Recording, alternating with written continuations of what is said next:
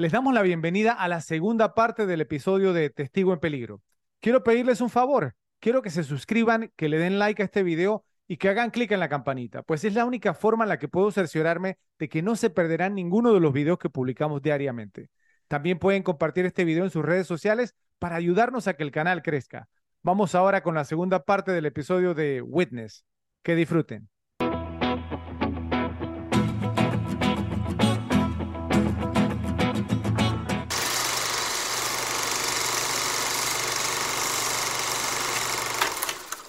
En honor al título de la película Witness y la letra con que empieza en inglés, les traemos el segundo y último ranking de este episodio. El ranking es Top 10, Top 10 películas repetibles con títulos que empiezan con la letra W o W, como le quieran llamar. Adelante, Joe. Bueno, Fred, mira, este, yo creo que este es uno de esos rankings que probablemente coincidamos en muy, muy pocas películas, algunas sí. Vamos a ver, a lo mejor, Pero a creo lo que mejor sí coincidamos porque no es un ranking muy poblado tampoco, ¿no? Sí, está bien, pero, pero ponte, yo tengo mis 10 y 5 menciones honoríficas y pienso que podemos conseguir, coincidir que en un tercio, si acaso. si acaso. Déjame ver, yo tengo un, dos, tres, sí tengo algunas menciones honorí- honoríficas y tengo solamente un empate en el top 10. Ok. Ok. Entonces, eh, si quieres, ve sumando porque creo que no van a hacer mucho. Obviamente hay unas que están obvias, pero las otras, hay varias aquí que yo sé que tú no las dejas. O varias. Comenzando con la primera, mención honorífica. Wallace and Gromit, The Curse of the Were Rabbit, Wallace y Gromit, La Batalla de los Vegetales, de 2005, de Steve Box y Nick Park con Peter Wallace, Helena Bonham Carter, la favorita de Fred de todos los tiempos, y Ralph Fiennes. Pues la mencionamos el otro día que mencionamos Chick Chicken Run, pues que era de los mismos Wow. creadores. Eh, una película pues muy divertida, y fue un gran éxito. Eh, una película muy graciosa. Eh, han hecho varias de Wallace y Gromit y esta, digamos, fue la más popular de todas. Es muy, muy graciosa. Increíblemente, películas animadas siguen entrando en los rankings. Y seguirán entrando. Ok. La siguiente, esta yo no sé si tú la has llegado a ver, digamos, es un gran clásico y, y tiene mucha fama por algunas cosas de la película. Digamos, en varios listados de, de lo que cae la película, por lo general está. Eh, no sé, no me acuerdo que me hayas dicho que la hayas visto, pero es una película, digamos, conocida. Eh, se llama Whatever Happened to Baby Jane. ¿Qué pasó con Baby Jane de 1962? De Robert Aldrich con Betty Davis, John Crawford y Victor Buono. No sé, Sí ¿la conozco, la he visto, pero no me la he repetido casi. Sí, Es buena sí, cinta, es buena es cinta. una buena cinta, pues el Sí. personaje de, de Betty Davis, pues que es Baby Jane, ¿no? Que era una, eh, era como una actriz, ¿no? De esta eh, eh, actriz de, de- de ni- niña, entonces ya cuando está, digamos, vieja, sin plata, con la casa que se le está cayendo y, si- y sigue siendo una insoportable, o sea, eh, eh, eso es como uno de esos personajes que te ganas como de meterle un palazo en la cabeza, o sea, ¿no? Y, y, y todo como, como tortura a la hermana, que la hermana estaba como eh, en silla de ruedas, que había tenido un accidente por culpa de ella, precisamente había Ajá. tenido como un accidente, había quedado en silla de ruedas. Eh, es, es- una película de esas brutales y todo, no muy, muy, digamos, no como, como- como fuerte todo, todo, todo el tema de esa relación, ¿no? Es Eh, Un par de cosas. Primero, gran título. Tiene la, la película tiene un gran título. Sí, ¿Cierto? El título es importante en las películas sí, también. sí, sí, Y segundo, ya entendí por qué te gusta tanto y cada vez que vamos a tomar a tomarnos una cerveza o vamos a algo así y sale la canción Betty Davis Eyes, tú te pones como de te emocionas y empiezas a hacer como de que she's got Betty, Da- yeah, Betty Davis. ah. Ya entendí, ya entendí por qué te gusta tanto la canción. Yo, Cada ladrón juzga por su condición, pero está ya bien. entendí. La canción de Kim Carnes. Ok, está Kim bien. Carnes. Buena canción, buena canción. Viste, ahí está, ahí está. Eh, otra mención honorífica. Esta es una de las que probablemente las tengas en tu lista. Esta mención honorífica porque es relativamente reciente, pero me gusta mucho. Me gusta también mucho el trabajo de este director. La última que sacó, eh, vi que está medio floja, no la he visto, tengo que dar el, chance de verla. Pero es un director muy interesante, pues que se enfoca mucho en, en algunos temas, por lo menos sus dos películas eran, un tema un poco musical. A ver, de- déjame, déjame ver si adivino, porque si, me, si tuviste la Ya, de de meter Wallace and Gromit, entonces probablemente, porque esta película, o sea, no fue bien recibida por la crítica y fue, o sea, pero el director no Esta película fue nominada al Oscar. Esta película fue nominada. director. Waterworld. No, esta película fue nominada al Oscar. Ah, fue nominada. Yo pensé que no había sido nominada. Dije que era reciente, o sea, no escuchaste nada de lo que dije. Reciente, que las dos primeras películas fueron mu- tipo musicales. Está fácil. Ah, no, no sé, la verdad. Ok. ¿Cuál es? Mención honorífica. Whiplash, música de obsesión de 2014 de Damien Chazelle, con Miles Teller, Musical. J.K. Simmons y Melissa. Eh, Tiene que ver con la música, sí, pero no un musical Claro. así Chicago, No, ¿no? no, con- no, yo no dije musical, Ah, dije con el tema, con el tema musical. Ah, ok. E- tema Eso fue lo que me. Yo pensé que habías dicho que era un musical. Eso fue Una fue me. un musical y la esta es con tema musical. Ok, sí, ese, ese es un peliculón, sí. Es un peliculón, Whiplash, super película. Pues están menciones simplemente porque es relativamente reciente, pero es una gran, gran película, muy bien hecha. Sí, Y sí. muy bien, muy buenas actuaciones, personaje de J.K. Simmons brutal. Mención honorífica, esta la tienes, la tienes alta, yo la tengo menciones, pues es una buena película, pero ¿Cómo sabes que la tengo y la tengo alta? ¿Cómo sabes? ah, ya verás por qué. Eh, porque, o sea, es una película que me la he visto, obviamente me la he visto varias veces, pero no me la he visto tantas veces. Ese es el tema. Sí me la he visto y me la he visto varias veces, pero no tantas. Yo sé que tú sí te la has visto tantas. Eh, De hecho, en antes las mencionamos y yo dije que una me la veía más que la otra, pero también esta me la he visto más que la, la que mencioné antes. Mención honorífica. Wall Street, El poder y la avaricia de 1987 de Oliver Stone con Michael Douglas, Charlie Sheen y Tamara Tooney. Wow, Eh, sé sí. que ok. debe, sé que está en tu top 3 por ahí, debe estar altísimo en tu ranking. Pero sí me pasa eso, ya yo me he visto varias veces eh, Wall Street, pero obviamente si la comparamos con Pelotón y otras películas de Stone, creo no están ahí, no, no, no la tengo tanta rotación como esa, pero sí es una, es una gran película, ¿no? ¿No entró en tu top 10 Wall Street, yo, en serio? es- estuvo, es- es- si, si tuviera que decir, estuvo en el borde de, la, de entrar en la 10, eh, eh, eh, fue esta, o sea, estaba Joe, entre, estaba entre esta y la 10, y la 10 para meter. Joe, greed is good. Bueno, y la última mención honorífica, pues de esas que aunque no es mi género favorito, pues son de esas películas que te has tenido que ver, fue episodio de nosotros, eh, eh, y, que, se, y que pues, como dijimos en el episodio, te la tenías que ver porque eras que la, la daban también bastante en televisión. Pues episodio de las repetibles, o en Harry Met Sally, cuando Harry conoció a Sally de 1989, de Rob Reiner con Billy Crystal, Meg Ryan y Carrie Fisher. Bien. pues, de esas películas que, que, bueno, porque por ser, digamos, del género no está en el top 10, pero que es una película que te tienes que ver de todas maneras porque es que tenía mucha rotación. Bien. Entonces entramos en la número 10. Eh, esta, estoy seguro que no la tienes.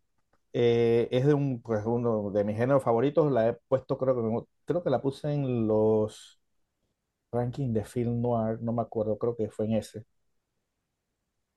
Eh, la número 10 es White Heat, Alma Negra de 1949 de Raoul Walsh, con James Cagney, Virginia Mayo y Edmond O'Brien, pues digamos un clásico del film noir, pues Muy buena cinta. No la tengo, pero muy buena una cinta. tremenda película, digamos, con Sí. uno de esos planos icónicos del film noir, ¿no? El final ese de, de James Cagney ahí, ¿no? Con todo eso prendiéndose en el fondo, pues un- ¿no? una, una Top escena of the clásica. world, ma. Top of the world. Es- esa- exacto, no, brillante, tremenda, tremenda película. La número 9, esta, esta, esta película es, es una gran, gran película, pero, pero ah, le- le- le- es que las que están arriba, obviamente que las he visto muchísimas veces más, pero esta es una gran, gran película también.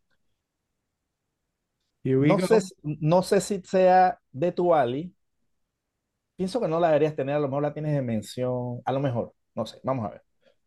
La número 9 es Who's Afraid of Virginia Woolf? ¿Quién le teme a Virginia Woolf? de 1966 de Mike Nichols, con Elizabeth Taylor, Richard Burton y George Segal, pues todo ese tema de la de, de- relaciones de pareja, ¿no? O sea, Sí. eh, no el personaje ese, digamos, ¿dirías que es el personaje más icónico de Elizabeth Taylor?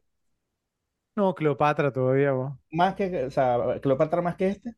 Sí, porque, o sea, ella ganó el Oscar por este, pero Cleopatra, ¿o sí? Creo Cleo- que eh, y, Cleopatra. y- y- y- y ella era esposa de Richard Burton en ese momento, creo, ¿eh? Sí, correcto, sí. Ahora, eh, esa fue considerada, pero no entró en mi, mi- en mi, en mi- en mi listado. Muy pensé, lo buena cinta, muy buena cinta. Pero fue Pero muy, considerada, muy, fue considerada. muy buena cinta.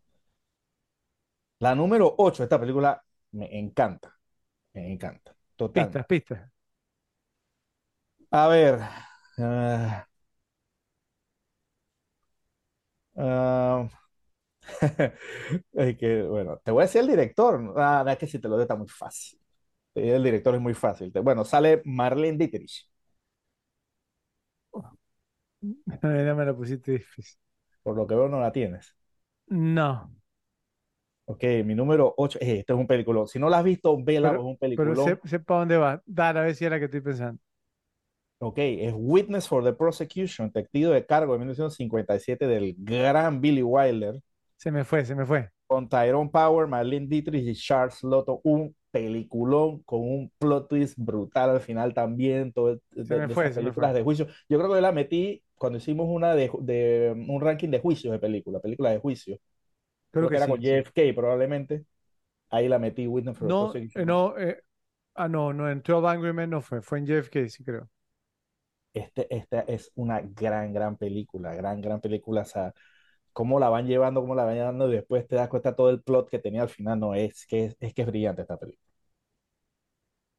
La número 7 pues de esas películas de, los de, los de los 80 que todo el mundo se la tuvo que repetir muchas veces, ¿no? De, por, por lo menos los que crecimos en esa década. Pues esta es una de esas. Weird Science, Ciencia Loca de 1985 de John Hughes con Anthony Michael Hall, Ian Michael Smith y Kelly LeBrock. Pues Sí, película que todo adolescente tenía que ver en su momento. tenía que estar ahí, sí. Tenías que estar ahí, o sea, fue una película suma, sumamente repetible, muy divertida. Se- no lo mencioné, pero sale Bill Paxton también en esta película. Eh, eh, pues, digamos, uno de esos clásicos juveniles de los 80 pues, que abundaban en la, en la década. La número 6 la mencioné al- en antes, alta en la lista. War Games, Juegos de Guerra de 1983 de John Badham, con Matthew Broderick, Ali Sheedy y John Wood, pues ya lo mencionaba en antes, creo que estaba como el número 3, estaba altísima. Acá, digamos, por, porque las que están arriba, digamos, son, son heavyweight para mí, para ti. Yo sé que hay una que Vamos te a va, ver, vamos a ver. hay una Ahora, que te, que te vas a ir de espalda, que, pero, yo, pero yo creo que esa también la mencionó en otro ranking, la que tú no, tú no dijiste que era una regla para ti no repetir, digamos, películas en los rankings. Eh, sí, pero cuando hice la lista se me fue la onda y la metí en las dos y ya después no la quise sacar. Ok, bueno, válido, válido. Ok, igual. eh, la número 5. Esta debe estar en tu lista. O sea, estoy casi seguro. Eh, la hemos me- metido en varios rankings. Tú también. Así que eh, tiene que estar ahí. La número 5. Película virreada de los 90. Wayne's World. El mundo según Wayne de 1992 de Penelope Spheris con Mike Myers, Dana Carvey y Rob Lowe. Total, Pues total. total, total, ya cuando hablamos de esta Sí, película, pues a mí me gustaba eh, el sketch de Saturday Night Live, era, era brutal, sí.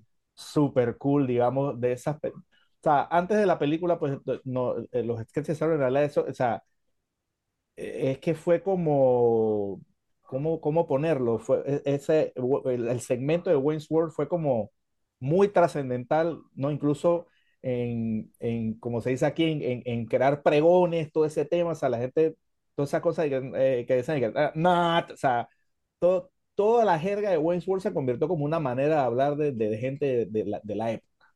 Mira, mira lo, lo que te voy a decir, o sea, vamos, porque es como, o sea, trata de poner en perspectiva el comentario que voy a hacer, ¿ok? Porque a mí me encanta Wayne's World, está en mi ranking, ¿cierto? La secuela también. Sí, Eh, me encantan, ¿cierto? Pero en el momento en que salieron, ¿cierto? Hubiera sido difícil pensar en ellas como clásicos, ¿sí? sí, Sin embargo, hoy por hoy, yo la considero un clásico moderno sí, por, por el momento que estamos atravesando, ¿sí? O sea, o sea, que si salieran hoy en día serían lo mejor del mundo. Exacto. Entonces, el, el- la comparación que quiero hacer, que el, el- el- el- estaba en el gimnasio el otro día y entonces en medio, digamos, como de toda la, la Sofía que está saliendo ahora de música, salieron un par de canciones de Backstreet Boys y de NSYNC y yo dije, no puedo creer que yo estoy extrayendo la música de NSYNC y de Backstreet Boys, bro. Pero su- suenan como Mozart al lado de estas cosas. ¿eh? Exacto, exacto, exacto. Sí, entonces, más o Bueno, menos como Fred, eso, pero ¿no? tú, tú tienes que aceptar que en, en Sync a ti siempre te gustó. No, no, no, eso lo o- tienes que no, no, aceptar. Tú, o sea, tú, mira, tú te la mira, pasabas poniendo que bye, bye, bye en el carro, toda esa No, no, no, no, no, pero, pero mira que es en serio, en serio, o sea, y obviamente no estoy comparando a Wayne's World, digamos, con NSYNC o Backstreet Boys, pero es más o menos como, o sea, sí, o sea, como de que, o, o, o sea, los considero clásicos ahora esas películas, cuando, cuando salieron nunca lo hubiera considerado clásico, aunque me gustaron mucho, ¿sí? Y, y me gustan mucho to- todavía, pero hoy por hoy son clásicos, clasicazo, brother. exacto. Increíble, ¿no? Increíble. exacto. La, la, eh, la, la- la comedia real está prácticamente muerta. Sí, total. La número cuatro, este, este, esta película yo la metí en algún ranking, en su momento le expliqué también que es una película que la tenía en casa de chico, es una película animada, obviamente la tenía desde chico, me la tuve que ver de todas maneras. Eh, te mencioné el otro día este director cuando hablé del Señor de los Anillos y te mencioné, ¿Anime? mencioné esta película. No, no, no, es un- eh, eh, cuando la vez pasada mencioné eh, la película del Señor de los Anillos que era animada, Sí. era este mismo director, pues esta película eh, yo la tenía en beta en ese tiempo, Ok. Eh, eh, eh, pues estaba muy chico. Eh, probablemente si, si la hubiera visto, no sé, cuando tuve- tenía 15 años, porque es que es, es que es un tipo de animación muy particular, como animación mezclada con, como con eh, filmación real. Entonces, eh, no sé, tiene un estilo muy, muy particular este director. La película se llama Wizards, Los Hechiceros de la Guerra, de 1977, de Ralph Bakshi, con Bob Holt y Jesse Wells. Eh, es una película cool, ¿no? Todo esto, ¿no? Eh, eh, futuro apocalíptico y cosas, entonces que habían nacido como dos hermanos, uno que era el buen, bien y el otro que era el mal, entonces el hermano, eh, eh, el malo era como, un- era como una, una especie de Hitler, porque había, ¿no? Amasado, ejército, no sé qué, para conquistar. Era una película ¿no? ¿Esto interesante. es animado? sí, es animada. Bueno. Pero, pero sí, animada, también tenía un tema un poquito medio erótico. De hecho, ese director tiene, tiene como una película en los 70 también que fue que como un, como un shock para todo el mundo. Creo que se llama Fritz the Cat, creo que se llama, si mal no recuerdo. Que era así que un, o sea, que te, te hablo que es una película animada, pero animada con droga, sexo, o sea, todo, o sea, to- todo el cóctel. Entonces, era un director que, que tiraba mucho ese tipo de, de onda de película. Wizards de 1977, 6.3 sobre 10. Sí. En una Sí, no tierra ese. posapocalíptica, un mago y sus compañeros luchan contra un malvado hechicero que utiliza la tecnología en su intento de conquista. Sí. Mmm, yo. Pues como te digo, pues no es una gran película, pero es una película, pues como la vi de chico, pues me la vi muchísimas, muchísimas veces. Ok. Eh, la número tres, creo que yo diría que este es uno de mis episodios favoritos del podcast que hemos hecho. Me gustó mucho esta película, me gusta muchísimo. Mi número tres es Watchmen, Los Vigilantes de 2009 de Zack Snyder con Jackie Earl Haley, Patrick Wilson y Carla Gugino. Este episodio, ahora que, o sea, yo hago memoria y yo creo que me disfruté este episodio como creo que como ninguno, o sea, me, me gustó mucho, es que la película me gusta mucho, eh, o sea, es una película como de superhéroes, pero tan diferente, eh, tan cool, con personajes tan cool, con una historia tan buena que, que, que de verdad es muy, muy particular. Eh, o sea, una gran película, pues lo- los invitamos pues, a ver el episodio, es muy, muy, muy interesante. O- ok, pero entonces ya te has expuesto y te has abierto a una pregunta. Pero entonces es uno de tus favoritos. ¿Cuál es tu favorito? ¿A qué te refieres? Los episodios.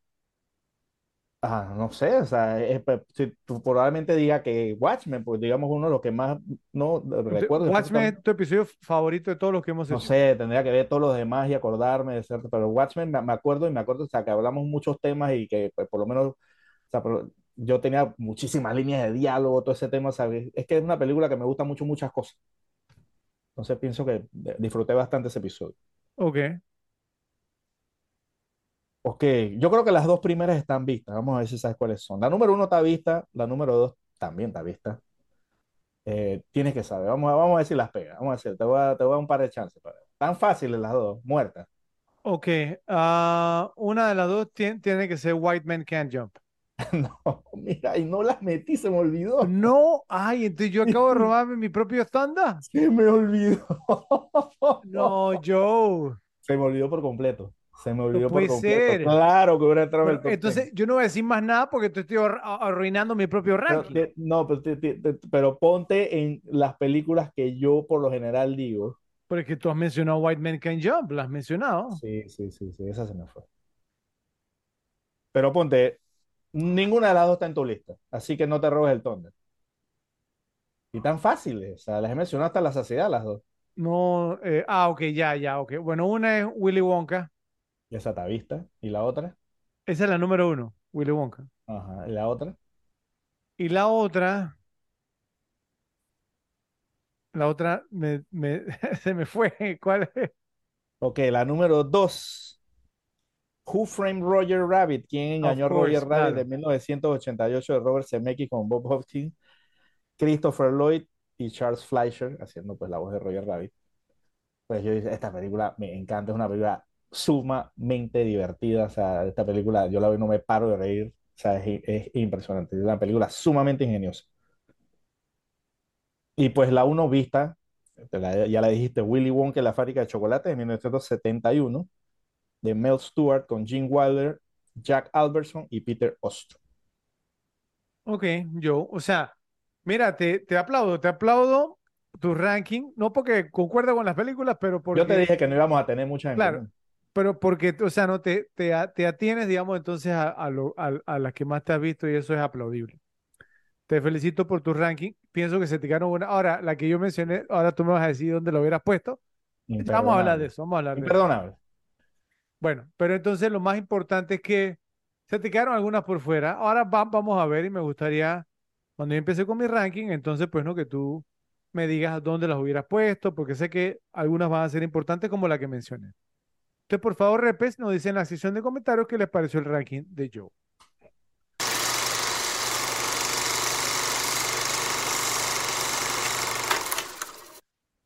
Vamos ahora con mi ranking, Joe, mi ranking de las top 10, top 10 películas repetibles con títulos que empiezan con la letra W o W, dependiendo de dónde estén en el mundo. Entonces empezamos con algunas menciones honoríficas, ¿ok? Primero, esta película, obviamente tú no esperaba que tú la mencionaras porque yo la mencioné en un ranking anterior. Eh, tú dices que no le has querido dar un chance porque tú eres muy fanático de la disciplina deportiva y piensas que no va a ser realista. Se llama Warrior, la última pelea del 2011 de Gavin O'Connor con Tom Hardy, Joe Edgerton y Nick Nolte. Una película muy buena, Joe, de La verdad. tengo pendiente, la tengo pendiente, la tengo Te- pendiente. Sí la la quiero ver, sí la quiero ver, la Tú sabes que Tom Hardy es un actor, digamos, de talento, un actor, digamos, de renombre y él no se mete en cualquier proyecto tampoco.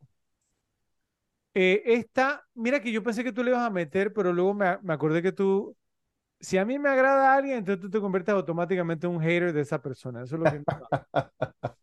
Y obviamente hay una, una película de un actor que a mí me agrada mucho, que la hemos mencionado, digamos, hacerlo por ahí en rankings anteriores y Debe ser Vince Vaughn, me imagino. No, la película se llama Wonderland, Excesos, del 2003, de James Cox. ¿Con quién, Joe?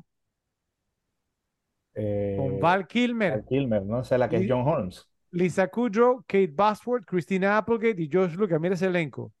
Muy buena cinta, hace el papel de John Holmes, ¿cierto? El caballo de hierro.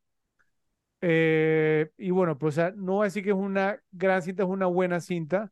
Es repetible, ¿cierto? Pero no me la he repetido lo suficiente como para que entre en mi top 10. Mención honorífica. Esta sí me sorprendió que tú no la mencionaras. Mira, yo creo que se, no sé si se te fue o si no te gusta. Ahora tengo cur- curiosidad, si saber si es que no te gusta o si se, si se te fue. Porque es una, se me fue. Vamos a ver, porque vamos a ver. e- es una del que yo dije que es mi actor favorito de todos los tiempos. Jim Hackman. No, hombre. Oye, hace un par de episodios lo mencionamos. O- Actor La filmografía de quién es la que tiene más películas que me he repetido más veces en mi vida. Lo dije en ese episodio. Uf, se me está yendo ahora mismo. Nue- Nuestro Golden Boy aquí en las repetibles. Eh, Clint, Ok, ¿qué película aquí empieza con W? se llama Where, Where Eagles, Eagles Dare. donde las águilas se atreven, de Brian G. Hutton con Richard Burton, Joe, y Clint Eastwood.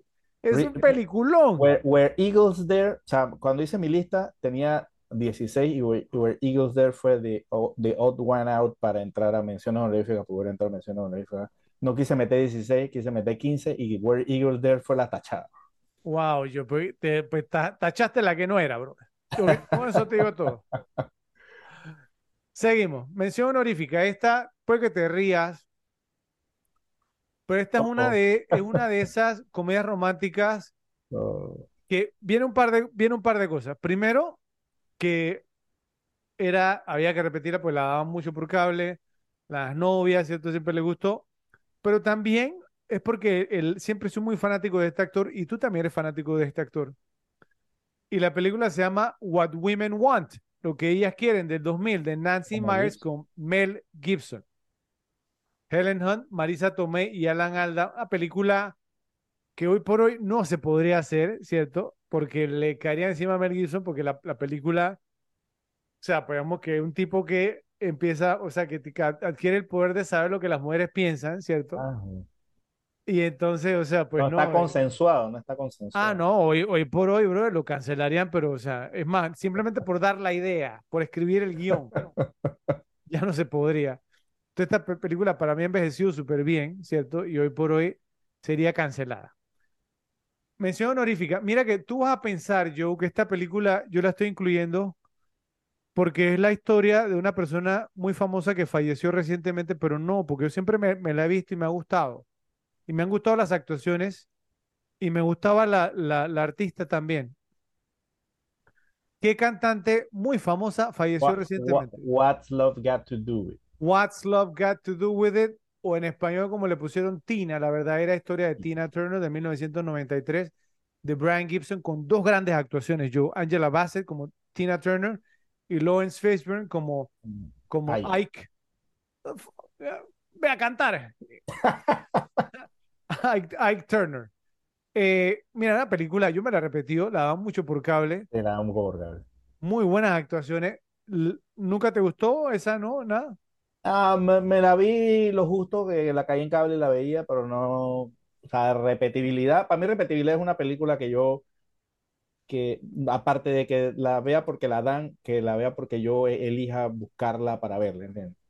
Es- es- Tina no entra en esa categoría. Yo, yo me baso en que si no hay internet, eh, pero pues eh, me veo en la obligación, digamos, de encender la, la televisión por cable, lo que sea, ¿cierto? Y la están dando, yo la veo, ¿sí? Para mí eso es repetible. para mí tiene que haber algo más de voluntariedad de yo buscarla, ¿entiendes? Si la están dando, yo la veo y yo vería What's Love Got to Do With It, yo la vería. Porque me, me gusta Lawrence Fi- Fishburne, eh, siempre me ha, me ha gustado cómo actúa y Angela Bassett se tiene un papelazo. Sí, Además que el- la música es muy buena también. Tina Turner tenía muy buenas canciones. sí, sí.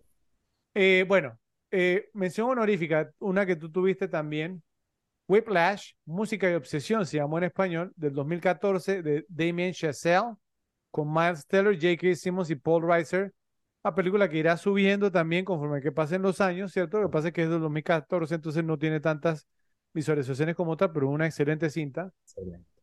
Eh, ¿sabes que esa pel- película para mí pudo haber sido mucho mejor, pero al final, no sé, algo, algo, algo pasó, si me voy a entender, en los últimos 30 minutos. No sé si tú te sientes igual con Whiplash que yo. Como que algo, algo desentonó. ¿Estás de acuerdo? Yo No, pienso lo contrario, para mí los 30 minutos es lo más engaging que tiene la película. No, no, no, no sé, no sé. A mí me gusta, eh, o sea, no, no sé, son gustos, ¿no? Pero bueno. Mención honorífica, yo, mira que aquí vuelve y entra en el ranking este actor, digamos, o sea, tan, no sé, tan, tan odiado en Hollywood hoy por hoy, pero que uno de mis favoritos, uno es My Guys. ¿Quién es? Lo mencioné hace un momento. No sé, Eh, lo pusieron en la lista negra. Joe. Mel, Mel Gibson. Gibson. We Were Soldiers, Fuimos Héroes del 2002 de Randall Wallace, ¿no? El, que- el, que, el que escribió Braveheart. Obviamente con Mel Gibson, Madeline Stowe, Greg Kinnear y Sam Elliott. ¿Has visto We Were Soldiers? Sí, esa película no me gusta. ¿No te gustó? Ah, para mí sí me gustó, una muy buena cinta. No me la he repetido tanto. Y las últimas dos menciones honoríficas, yo mira que yo pensé que por lo menos una de las dos tú la ibas a tener. Te lo voy a dejar a ti para que me digas cuál de las dos pensé que ibas a tener. ¿Está bien? Primero, World War Z, Guerra Mundial Z, del 2013, de Mark Foster, con Brad Pitt, Matthew Fox y David Morse. ¿No te gustan las películas de zombies, por lo visto? Sí, pero esa película, eh, no sé, nunca, Es nunca, repetible, es o repetible. sea, nunca hay películas que yo veo el, o sea, el, tráiler y digo, no las voy a ver y esa fue una de esas. Ok.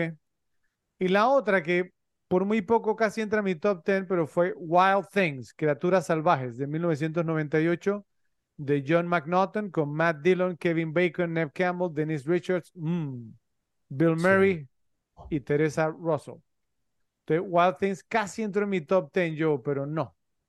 Entonces, cuéntame, ¿te gusta Wild Things? ¿No te gusta Wild Things? ¿Por Sí, me no la gustó, yo la vi en el cine, de hecho, es una película buena, interesante, pero no me la he repetido muchas veces. Ok.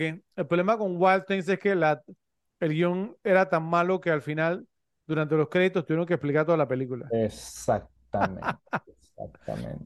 O sea, lo bueno Bueno, era, pues, Denise Richards, ¿no? Having a good look, Constanza. eh, bueno, ¿listo para el top 10, Joe? Vamos a ver, vamos a ver. Porque creo que te vas a empezar a golpear la cabeza contra la pared desde mi número 10. Es posible, es posible. Bueno, aquí vamos. Número 10. Una comedia que a mí me deja muerto, pero de risa, que es el título de la película en español, Un muerto, pero de risa. Y estoy hablando de Weekend at Bernie's, de Oh, 1989, de Ted Kotcheff con Andrew McCarthy, Jonathan Silverman, Catherine Mary Stewart y Terry Kaiser. ¿Qué pasó yo con Weekend at Bernie's? Total, es que no sé cómo no la pude meter. hombre. Por favor, o sea, Weekend at Bernie's Mm, un clásico. imperdonable, imperdonable. A mí sí me da risa esa película. No, es Oye, película. eh, lo que me molesta es que, o sea, que no la encuentro, pero bueno. Eh, hace- tengo un ratito que no la veo, me la quiero. Ahora me dieron ganas de verla. En la número 9, Joe, eh, tengo una de, de un actor que es uno de esos que son My Guys, que lo mencioné hace un momento en, en la película Wild Things, en parte de- del elenco. No sé si sabes quién es. Parte del elenco de Wild Things. Sí, un, pa- un papel Ah, secundario. ¿Ke- Ke- Kevin Bacon. No, no, en Bacon no es One of My Guys, es Bill Murray. ¿Qué película tiene Bill Murray que empieza con esta letra, Joe? Con La he mencionado en rankings previos. Tiene otro actor que me gusta mucho también que se llama Richard Dreyfuss. Ah, sí, me acuerdo de, pero La película que se llama What About Bob? ¿Qué tal Bob? De 1991 de Frank Oz con Bill Murray, Richard Dreyfuss y Julie Haggerty. Esta película es un trip, Joe. O sea, eh, eh, mira que esa película está como en el, en el borde, porque yo te contaba a ti, digamos, que a mí no me gusta ver a mis actores favoritos haciendo papeles, digamos, de personas que no son estables mentalmente. Y esta película está en el borde, porque una de las cosas que yo más disfruto, digamos, es ver a Bill Murray haciendo el papel de, con su sarcasmo, ¿no? Sí, Claro. cierto, como el, el tipo que es bien smart, cierto, que es bien sharp. Eh, pero, pero, pero entonces, o sea, en esta cinta está en el borde, pero la actuación de Richard Dreyfuss salva todo, la, la verdad, si me preguntas a mí, o sea, también, y se complementan muy, muy bien, y la verdad es que es una película muy graciosa y me encanta. Entonces, esta no te gusta, cier- ¿cierto? Me he dado cuenta que tú nu- nunca la tomas en consideración no la para he nada. visto, no la he visto. Ok. La número 8, mencionada por Joe, Weird Science, Ciencia Loca de 1985 de John Hughes con Anthony Michael Hall, Ilan Mitchell Smith, Smith, Kelly LeBrock, Bill Paxton y Robert Downey Jr. Una película, como dices tú, es como un ritual, ¿cierto, Sí. Joe? O sea, como un, es un a rite of passage, como se le dice en inglés, ¿cierto? Para cualquier, digamos, entonces, niño, adolescente, digamos, pues que haya sido, digamos, pues no, en, en, lo- en lo- en los ochentas.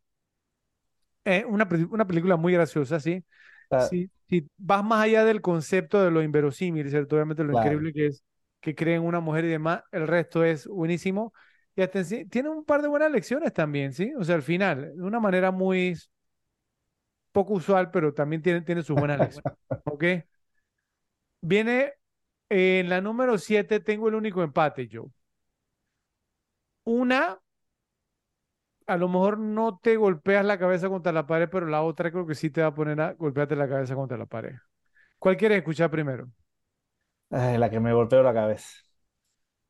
Wag the Dog, Escándalo en la Casa Blanca, de 1997 de Barry Levinson con Dustin Hoffman, Robert De Niro, Anne Heche y Woody Harrelson. Esta película me encanta el tema de lo que es la sátira política y el papel, digamos, que se hace Dustin Hoffman, el papel de De Niro. Me encanta esta película, la tengo en formato digital y la recomiendo altamente. ¿Qué pasó, Joe? Una gran película, pero no, es, no me la repetió más que ninguna, ni que las mencionó honoríficas. ¡Wow! Es una buena No, película. Sí me la he repetido, pero no tanto. no te has repetido Wag the Dog. Ok, bueno. Seguimos entonces. Esta que viene, yo la mencioné en, en algún listado o algún ranking y viraste la, y viraste la boca, que me sorprendió, porque es un gran director, Joe. Es un gran director. Y un director que hace un momento tú dijiste, en el, eh, eh, cuando hablamos de, de los premios Oscar, ¿Qué que iba a servir la chicha? ¿Cómo? ¿Qué, qué iba a servir la chicha en la fiesta? Esa. No, que su Ah, película tú lo hubieras puesto como ganadora del Oscar si no hubiera sido por Witness. ¿Cuál es la segunda que dijiste? The Color Purple. ¿Quién dirigió. El Color Purple? Spielberg. ¿Y qué película tiene Steven Spielberg que empieza con esta letra? ¿Con W? War of the Worlds, La Guerra de los Mundos del Mm. 2005 de Steven Spielberg con Tom Cruise, Dakota Fanning y Tim Robbins. Y volviste a hacer la cara, Joe.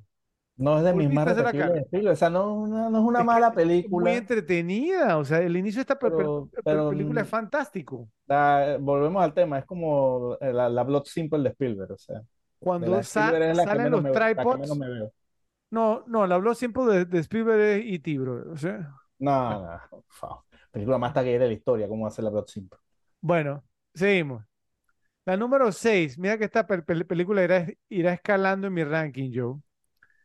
Eh, y es Watchmen, Los Vigilantes del 2009 de Zack Snyder, con Jackie Earl Haley, Patrick Wilson, Carla Gugino y Malin o Malin Ackerman. Lo que hablamos hace un momento, tú lo mencionaste, un gran episodio también, uno que me encanta. La película me encanta. Mira qué gracioso, porque después del episodio me lo he visto un par de veces más. Y te tengo que prestar, ¿sabes qué te tengo que prestar? La, que yo la tengo. La, el Animated Series, que es el, que es el, que es el, el cómic, pero sí, en imágenes, pues. O sea, en imágenes ok, que se mueven y eso. O sea, es bastante como si fuera el cómic, pero tiene un par de movimientos y es narrada. ok. Y me, y, me que, tienes, y me tienes para que que prestar la tu, diferencia. O sea, y me es- tienes es- que prestar tu catálogo pre-1970 también. Me lo sí, tienes que también. prestar también. Ah, Vamos a hacer un, un acuerdo en cuanto a eso. La número 5, esta no te debe sorprender a ti, Joe, en lo más mínimo, porque esta es una película que yo he mencionado en múltiples rankings. De hecho, en esta película actúa el protagonista de Testigo en Peligro. ¿Cuál es?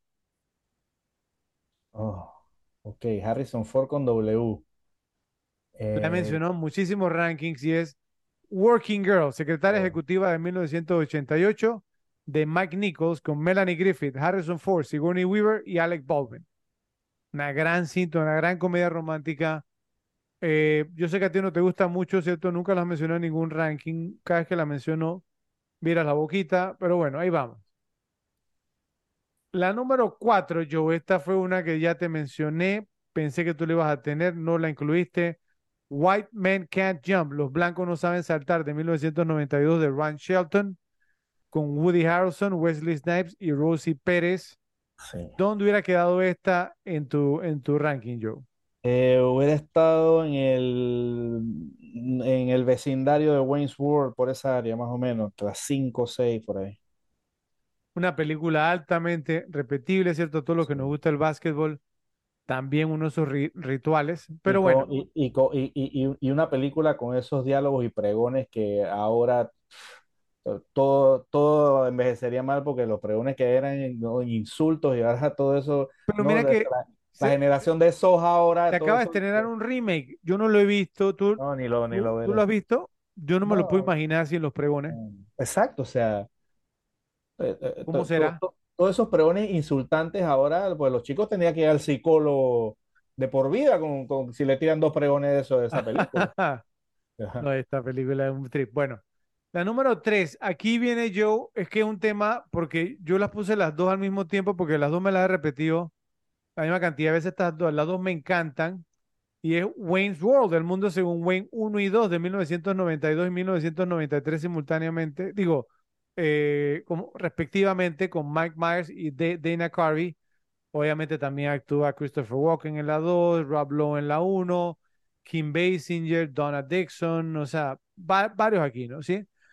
Pero el tema con Wayne's World, yo, eh, a mí me encantó la 1, fui a ver la 2 y me gustó también, igual que la 1. A ti como que no, no te gustó tanto la 2, no la mencionaste. E, es que la 2, digamos, con todo el tema, digamos, de, de, de el indio de la película The Doors. The Doors. Y, todo también hay, una, hay unas parodias también de Lo que el viento se llevó. Sí. Sí, y el, y el, y, o sea, o sea, el, ¿Es la, ¿Es la 1 o la 2 la que sale Charlton Heston? En la 2 en la 2, ¿no? Que, van, que paran en la gasolinera y el tipo no, pueden, no pueden poner a alguien que, aunque sea que actúe mejor, también que es un papelito y viene, y viene sí, sí, le mete todo el es feeling que, que es esa parte Es que en la 2, por el éxito de la 1, hubo más cambios, ¿cierto? Entró, como te digo, Kim Basinger, entró, o sea, pues no, o sea, eh, eh, era otro tema. Pero, pero el tono de la película, la 2 también tiene la escena de Wayne con, con, el, papá de la novia haciendo el tema de Kung Fu. De, la pelea, de la pelea. Sí. Eso es buenísimo. Y, y, y, la, y, lo, y, y, lo que me encanta, yo, yo no sé quién fue el que hizo el papel de Jim Morrison, pero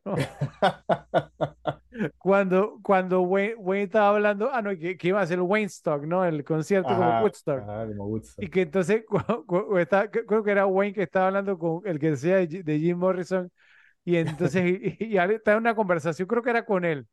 Y que, que, que Jim Morrison le dice, bueno, y a ti también te, te, te, sale como el indio, digamos, también en tu sueño. Y le dice Wayne, sí. Y le dice Jim Morrison que, y, y, y no te has preguntado por qué un indio tiene que estar en el desierto, en el desierto desnudo, bro.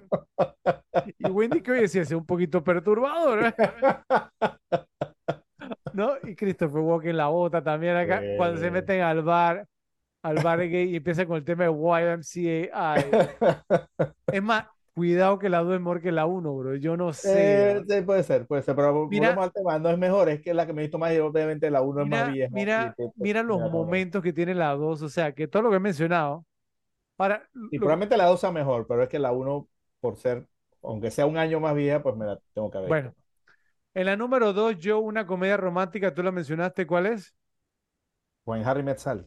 When Harry Met Sally, cuando Harry conoció a Sally, de 1989, de Rob Reiner, con Billy Crystal, Meg Ryan, Carrie Fisher y Bruno Kirby. Le dedicamos un episodio aquí en las repetibles. Me encantó ese episodio, me encanta la película, me encantan vemos las comedias. Fanático, vamos, de Billy Crystal. Eh, o sea, pues no. Eh, después no sé qué le pasó en los 90, después que hizo Mr. Saturday Night, que él la, la dirigió. La película fracasó y creo que eso le pegó duro también y se desapareció el Billy Crystal, ¿sí? Mira que cuando se meten a dirigir y no, no les va bien, ¿cierto? Les pega duro, ¿no? Entonces, bueno. Y la número uno, ¿cuál es Joe? ¿Tú lo dijiste? Eh, número uno. No puede ser, tú dijiste. Se me, acaba de olvidar. Ah, ah, ok, ok, ok. No puede ser. Ah, espérate. Ah, Wall, Street. Wall Street, El poder de la avaricia de 1987 de Oliver Stone con Charlie Sheen, Michael Douglas, Daryl Hannah, Martin Sheen y John C. McKinley.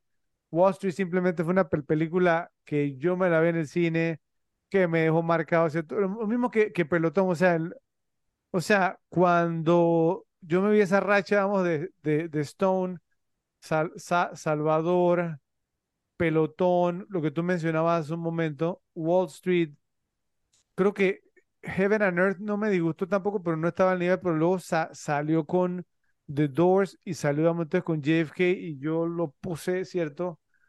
Y después se nos cayó, pero bueno, o sea, Wall Street, digamos, y me encanta esa película, el tono de la película, la actuación de Michael Douglas. Ese, ese, es como uno de los descalabros más impredecibles de la historia del cine. Sí.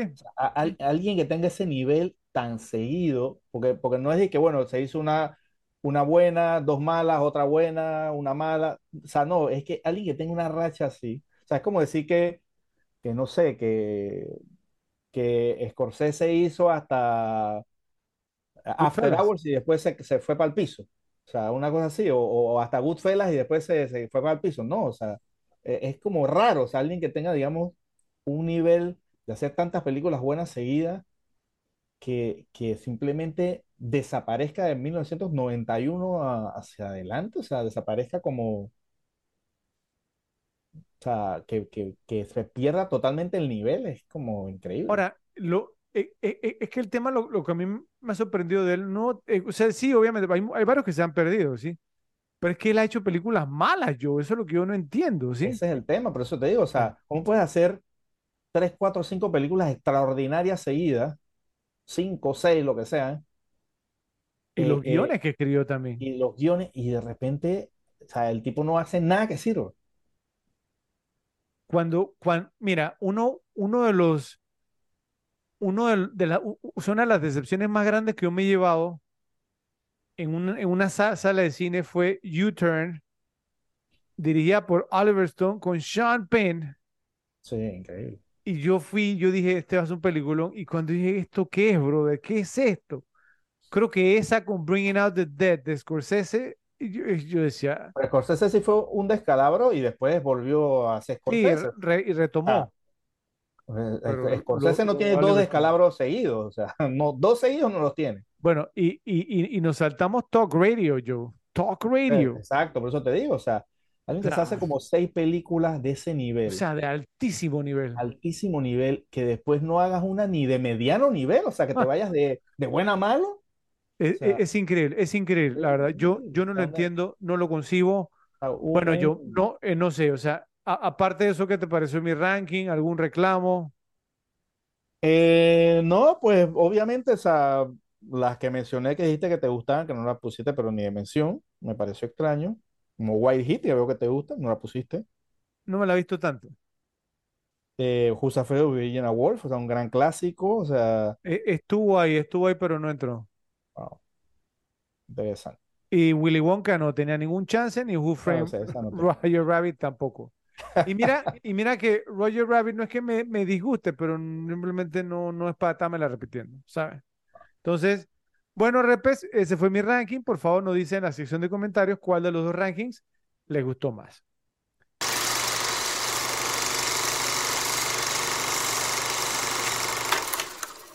Empezamos ahora, Joe, con las mejores escenas. Vamos a ver eh, cuáles son las mejores escenas de Testigo en Peligro. Adelante.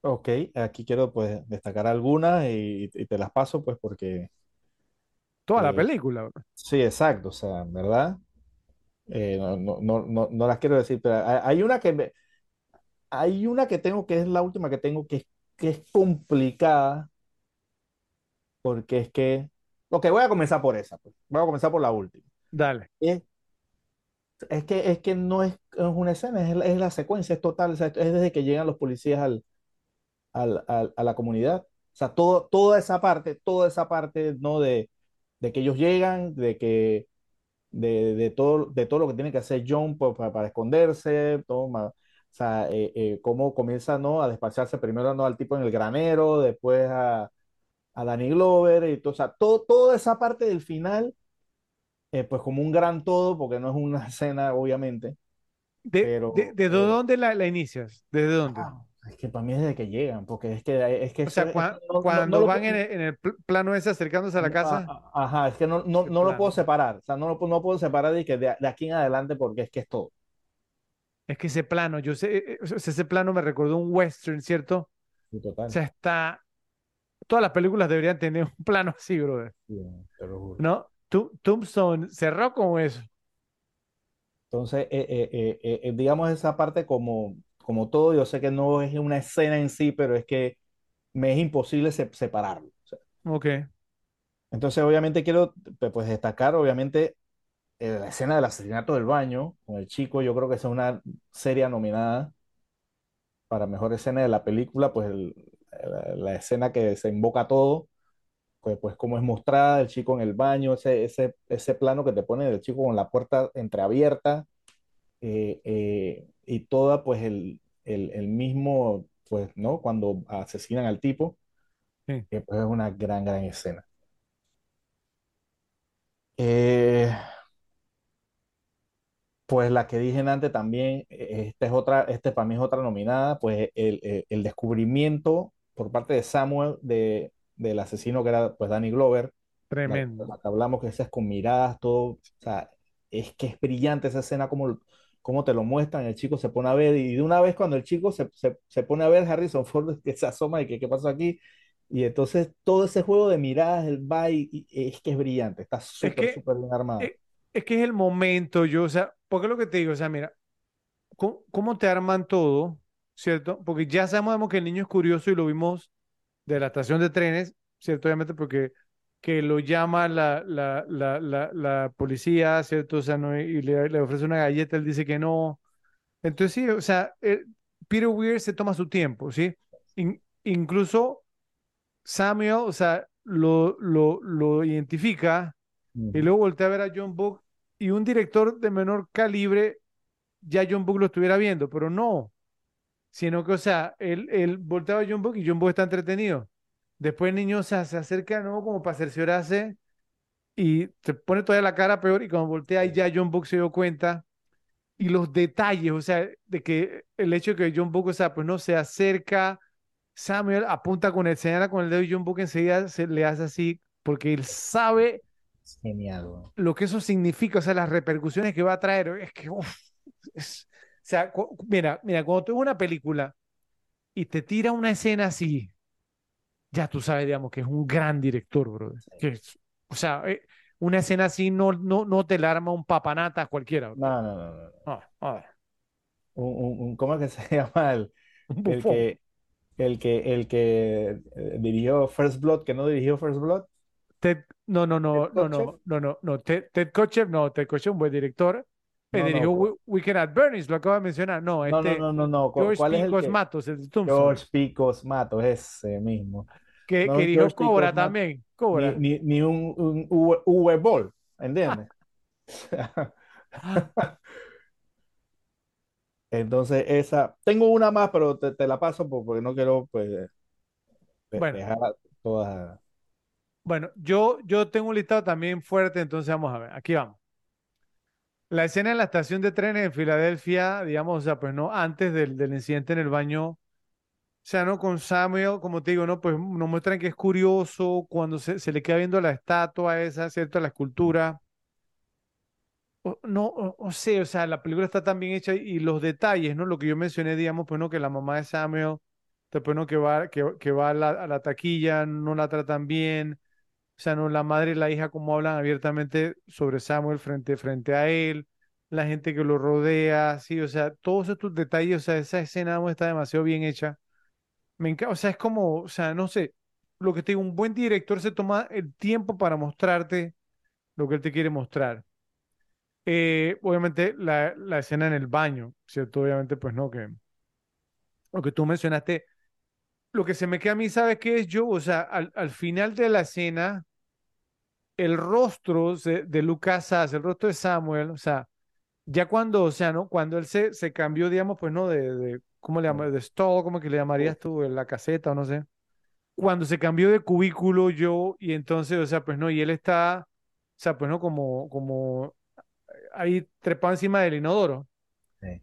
Y entonces, pues, ¿no? La cara de pánico que tiene, o sea, eso, eso, como, eh, no sé, es que es una gran escena, de verdad, de verdad. Entonces, o sea, ese momento, digamos, el, el, el que se, se, me queda a mí en la, en la cabeza. Eh, la que tú mencionaste, la escena en que Samuel reconoce e identifica a McPhee, ¿cierto? El condecorado por el policía que vio matar, digamos, entonces al policía encubierto. Esta escena a mí siempre me ha gustado también, Joey, y ¿sabes cuál es? El tiroteo en el, en el parking, el par en, el, en el estacionamiento del edificio de, de John Book, cuando él llega y, y, y McPhee está ahí esperándolo. ¿Cierto? Y entonces, o sea, se abre la puerta del ascensor y este era un, una señora, un señor, y la señora, digo, ese es mi carro, y dice el tipo, olvídate tu carro, está, está, está, lloviendo balas, olvídate de eso. Y, o sea, y el realismo, ¿no? Pues mira que son detalles, Joe. Eh, en el documental que yo vi, Joe, eh, pues eh, Harrison Ford eh, dijo pues que, eh, vuelvo y repito, no quiero pisar pues no una categoría que viene más adelante, pero pues obviamente pues que él, él, se preparó, ¿cierto? Que él vio, digamos, observó a algunos policías y que el realismo, digamos, en esa escena, pues no, cómo se fue, o sea, fue agresivo, ¿cierto? Cómo se, se insultaron Él, dice que él lo vio, él lo vivió, digamos, a carne propia, eh, no digamos porque se, se disparara entre los policías, ¿no? ¿Cierto? Pero que, que había quedado muy bien esa parte, o sea, como una, como una parte muy realista eh, y realmente, digamos, o sea, pues digo, si, si, si Ford, habiendo hecho, digamos, ya un par de papeles de, policía, ya no la tenía clara, pues digo, pues aún así, si vio el compromiso de él, ¿cierto?, al prepararse de esa manera para esta película. Bueno, eh, otra escena que me gusta mucho, Joe, es eh, cuando eh, Eli Lap ¿no? le enseña a John Book a, ordeñar, ¿cierto? Que lo levanta como a las cuatro, cuatro, y media de la mañana, creo que eran cuatro, cuatro y media de la mañana, y John Book está de, ¿cómo? A esta hora que de paso una de las cosas que yo me he preguntado siempre, ¿no? Porque hay que ordeñar tan temprano, no, no lo sé, debe, debe, tener su ciencia. No, no, no, debe ser que tienen el, el, el itinerario muy ocupado a las 6, 7, 8, 9, 10 de la mañana, no pueden ordeñar esa hora, no sé. No, no sé por qué, la verdad, pero bueno, ahí pues si, si alguien sabe que, que nos diga eh, o lo podríamos buscar, pero, pero sí, entonces, eh, ¿cómo, cómo se, se notó? Pues, ¿no? Que Eli Lab disfrutaba, ¿no? Ver al citadino, digamos, haciéndolo eh, y, bueno, pues no, que, que, cuando él vio, digamos, porque John Book estaba tratando como de arreglar el, carro, el auto, él dijo, bueno, pues si, si está lo suficientemente bien para arreglar el auto, entonces pues está lo suficientemente bien como para ayudarme en la granja. Así es. Eh, eso me gustó mucho. Obviamente, yo, la, la, escena en que levantan, en que construyen el granero es, es tremenda. O sea, nos, nos muestra muchas, muchos detalles, muchas cosas. Eh, nos prepara también para el tema, digo, nos muestra el tema del trabajo en equipo, eh, nos muestra el tema, digamos, pues no, de, cómo son una comunidad muy cerrada, nos dice un poquito más también sobre el personaje de Daniel, ¿cierto? El de, de Godunov, porque cuando empieza la escena le dice, ah, bueno, pues tu, tu herida ya está mejor, y le dice Buck, sí, ah, bueno, entonces ya te puedes, te puedes ir, como quien dice, lárgate ya.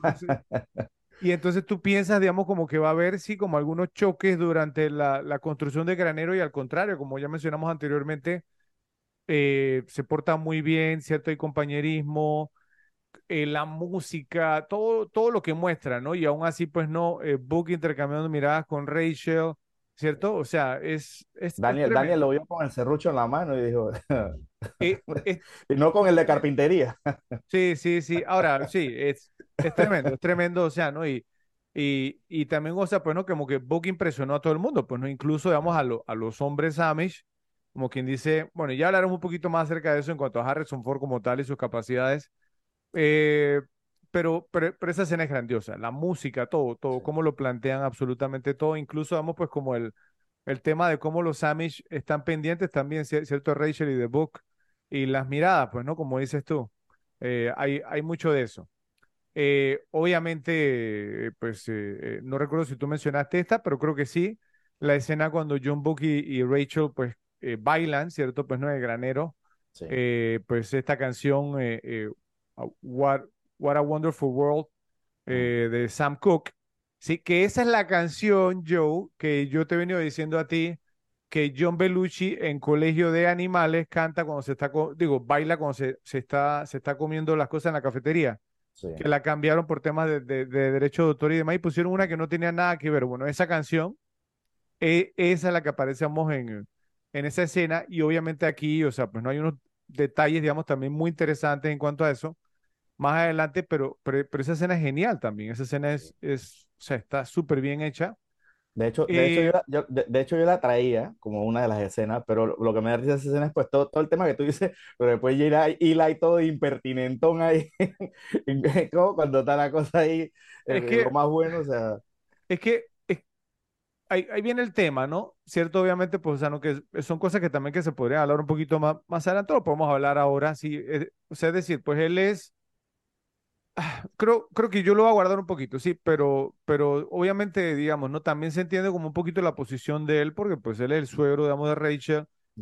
No sabemos, pero uno asume, digamos, como que no pasó tanto tiempo, sí, desde la muerte del hijo de él, ¿verdad? Exacto. Yo tengo algo que decir de eso también. Yo también, también, bueno, pero, pero, pero uno, uno podría entender, digamos, el tema de Eli, aunque también, digamos, uno lo toma más por el lado, digamos, de, de que van, qué van a decir, o sea, vamos, los de la comunidad.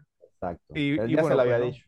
Eh, sí, sí, exactamente. Bueno, tengo unas más, pero te, lo voy a devolver a ti porque tengo unas cuatro más. Pero dispara porque yo, yo la que traía era esa que acabas de decir. ah, bueno, ok.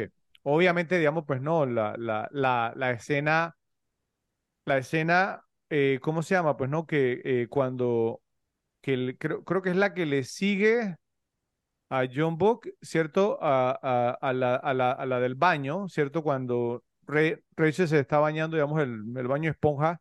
Sí, Y bueno, pues no, o sea, es- esa escena es muy poderosa, ¿cierto? O sea, no, no me acuerdo yo, a lo mejor si, si, si tú te acuerdas, si eso fue justo después de la escena del granero, creo que no.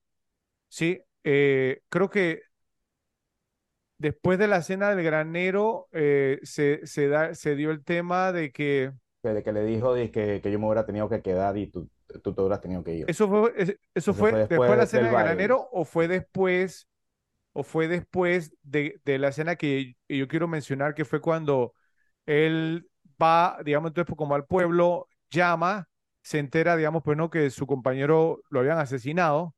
Y entonces golpea, digamos, entonces al que era supuestamente era un turista, o no sabemos Sí. si, si un local, digamos, pero, que- pero que se burlaba de los Amish. Es una muy buena escena esa. Sí. Eh, pero esa escena me gusta mucho. Ahora, no sé si después de esa escena es que se da el tema, digamos, pues no, del baño esponja. No, no sé si tú la tienes clara o no. No me acuerdo claro, pero sí creo que fue después.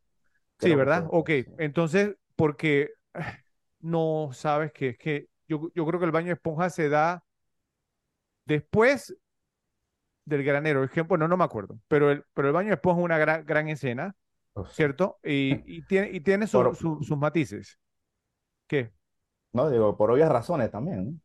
Claro, sí, ahora, eh, pero, pero ay, es, es que, o sea, es el tema, vamos, como del poder de las miradas, el poder, digamos, de Claro, las cosas que no se dicen, pero, pero el tema, digamos, con la, con la escena en la que Book golpea al tipo, digamos, que, que tenía al helado del barquillo, sí, que se estaba burlando de los Amish, es que inicialmente, o sea, pues te- tengo, tengo entendido que ni Harrison Ford ni el mismo Peter Weir querían hacer esa escena y no la querían incluir, ¿sí? Sí. Sí, no, no, la, no la querían hacer por el tema vamos, de que el pacifismo y que la vibra de la película. Entonces, el productor ejecutivo de la película, el productor viene y dice, ¿saben qué? O sea, yo entiendo lo que están diciendo, pero este es un thriller, ¿cierto? Y, o sea, la gente quiere ver algo también, ¿sí? O sea, Claro. todo- la película está buenísima, ¿cierto? Pero hay que darle como una satisfacción también a la gente y Y, a- y a- necesitamos, digamos, que uno de estos tipos pague. Y además que esa parte también tiene algo importante porque después de esa parte, prácticamente por ese, ¿no? Por la paliza que le da Buca al chico este, es que descubren dónde están. Porque, porque ahí como que llega, al final de la escena llega alguien y dice, no, que un tipo aquí que hizo esto, que hizo lo otro, y ya como que no, dos más dos son cuatro. eh, Era, no era puede ser. vital. Claro, Era, exacto. era vital. Y, en- y entonces, digamos, o sea, pero, pero después que la filmaron, Ford llega, llega y dice, "Oye, tremenda escena, nos quedó muy bien. ¿Por qué, por qué no queríamos hacerla? Y el productor dice, oye, por favor, sí. Yo tuve que insistirle que la hiciéramos, sí. Por, por- porque es que tú tienes que darle una recompensa a la audiencia también. O sea, sí, Claro. o sea, no siempre digamos, como poner la mejilla o poner la otra mejilla, sí.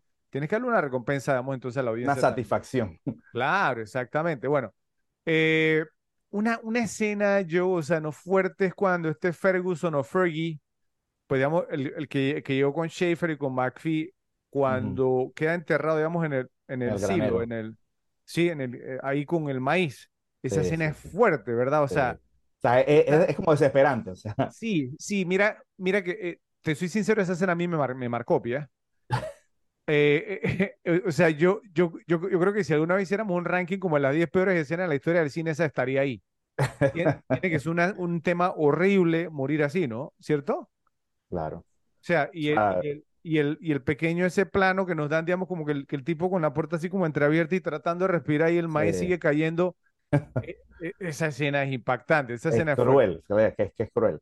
Claro, claro, exactamente. Obviamente, pues no, y, la- y las últimas dos que traigo, digamos, pues la confrontación final, digamos, pues no, entre Book, digamos, con, con McPhee, con Schaefer, ¿cierto?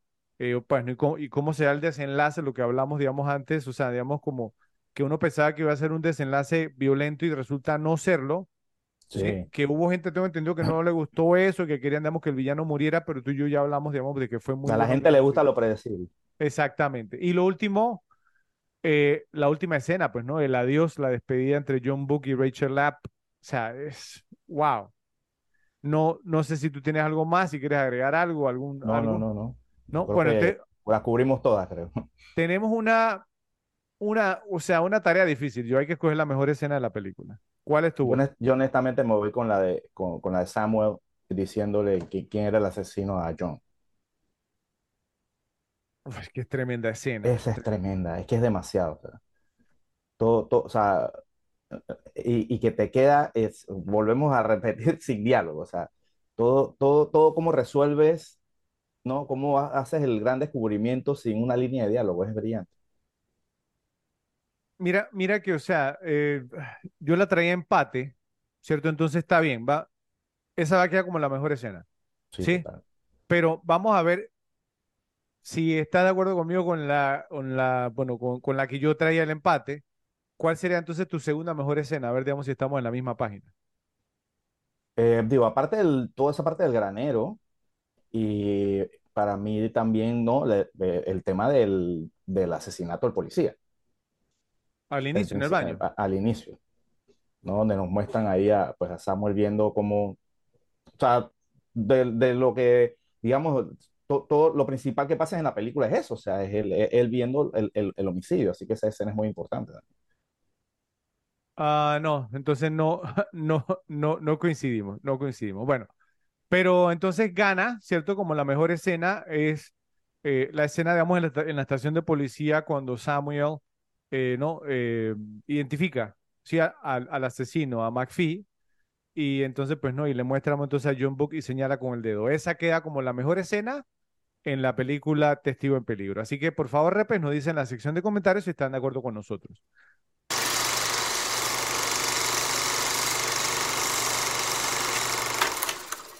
Bueno, nos vamos ahora, Joe, con las líneas de diálogo más citables. Yo tengo muchísimas, entonces, pues, Sí, dale, empieza tú y lo, y lo vamos alternando. Dale. Dale. Pues la primera que tengo aquí, pues entre Rachel y, y John, que, se, que, que, que, este es como un diálogo clave, ¿no?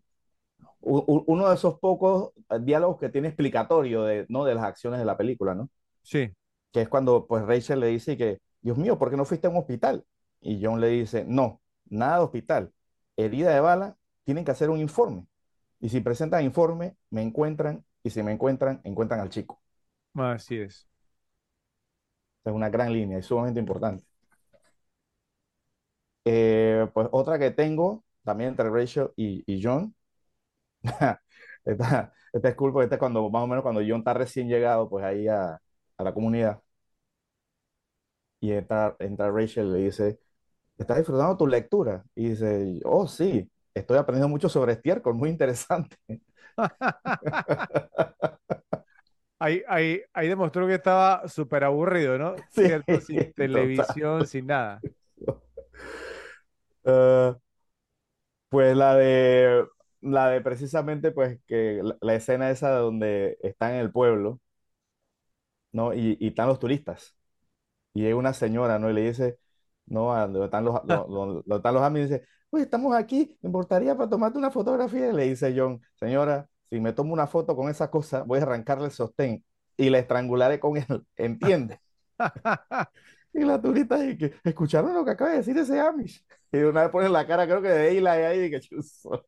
Sí, ahí sí. Ahora, es, es gracioso, pues ahí ella había sacado la cámara, ¿cierto? Ju- justo antes, y como que le, le tomar una foto a Hila y le se, se, se, se tapó la cara, Sí. ¿sí? Entonces, o sea, uno dice, bueno, qué bueno, es, es que John Book puede haber hecho lo mismo, pero ah, ahora, eso fue antes de enterarse de que su compañero, digamos, eh, eh, se había muerto, ¿no? Sí. Entonces, también como un poquito irascible, ¿cierto? Un poquito desmedido el tema por parte de John, sin embargo, la señora también, o bueno, bueno, y los turistas, ese tema de que, bueno, que, que piensan que, que están en un Sí, que son animales. Sí, exactamente, no, no, bueno, sí, Eh, esta de la que dice Schaefer, dice, ¿no? Dice, somos como los Amish. Nosotros también somos una secta, un club con nuestras propias reglas, Eso tiene algo de cierto, ¿no? Los policías, ¿no? sí, claro, claro. Esa línea me gusta mucho. Se, se cubren las espaldas los unos a, a los otros cuando lo tienen que hacer. Y voy a decir una más y te la paso, que es de, de Eli, ¿no? E- Ese, un, un intercambio que tiene con John cuando están ordeñando, que le dice, hey, nunca habías puesto la mano en una, en un, en un tit, es lo que dice, ¿no? Sí, Antes. Y le dice John, no una tan grande. Y Eli se comienza a reír. Eli la captó, Eli no era ningún tonto tampoco, ¿eh? Enseguida, enseguida la captó, sí. A ver, a Fred, ¿cuáles tiene? Bueno, ok. em, una que tú la mencionaste hace un momento, ¿cierto? Cuando, después del, del- del- de la escena con, con el baño de esponja y entonces John Book al día siguiente busca a Rachel y le dice, si hubiéramos hecho el amor anoche, yo tendría que quedarme o tú tendrías que irte. Esa, esa línea es muy diciente.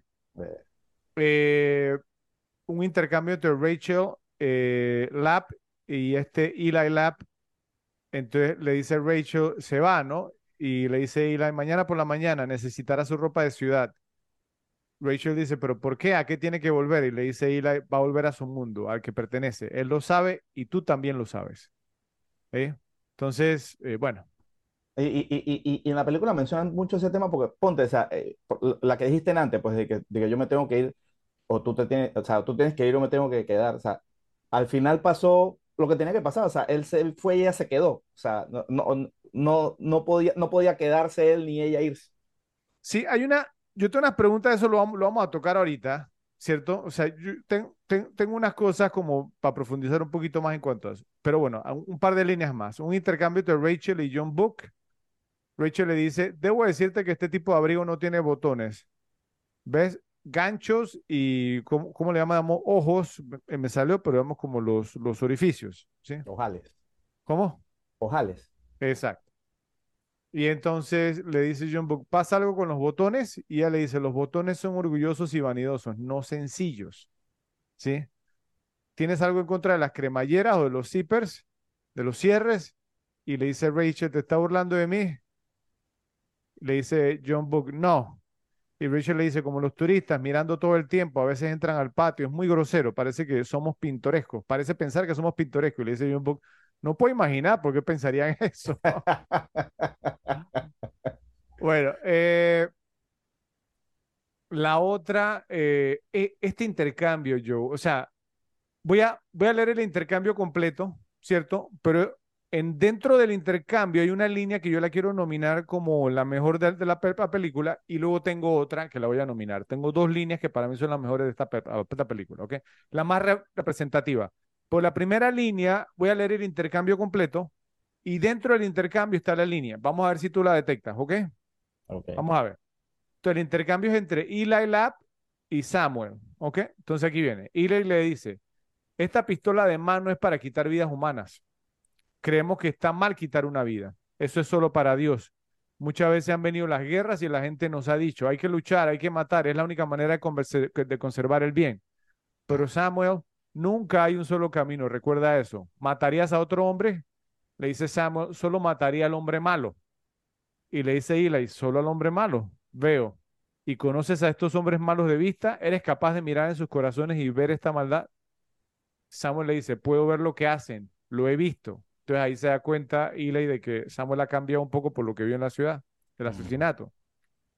Entonces Eli le dice, y haberte visto convertirte, y, y haberte visto convertirte en uno de ellos, ¿no entiendes? Lo que tomas en tus manos, lo tomas en tu corazón. Por tanto, salid de en medio de ellos y apartaos, dice el Señor, y no toquéis lo inmundo. Ve y termina tus tareas ahora.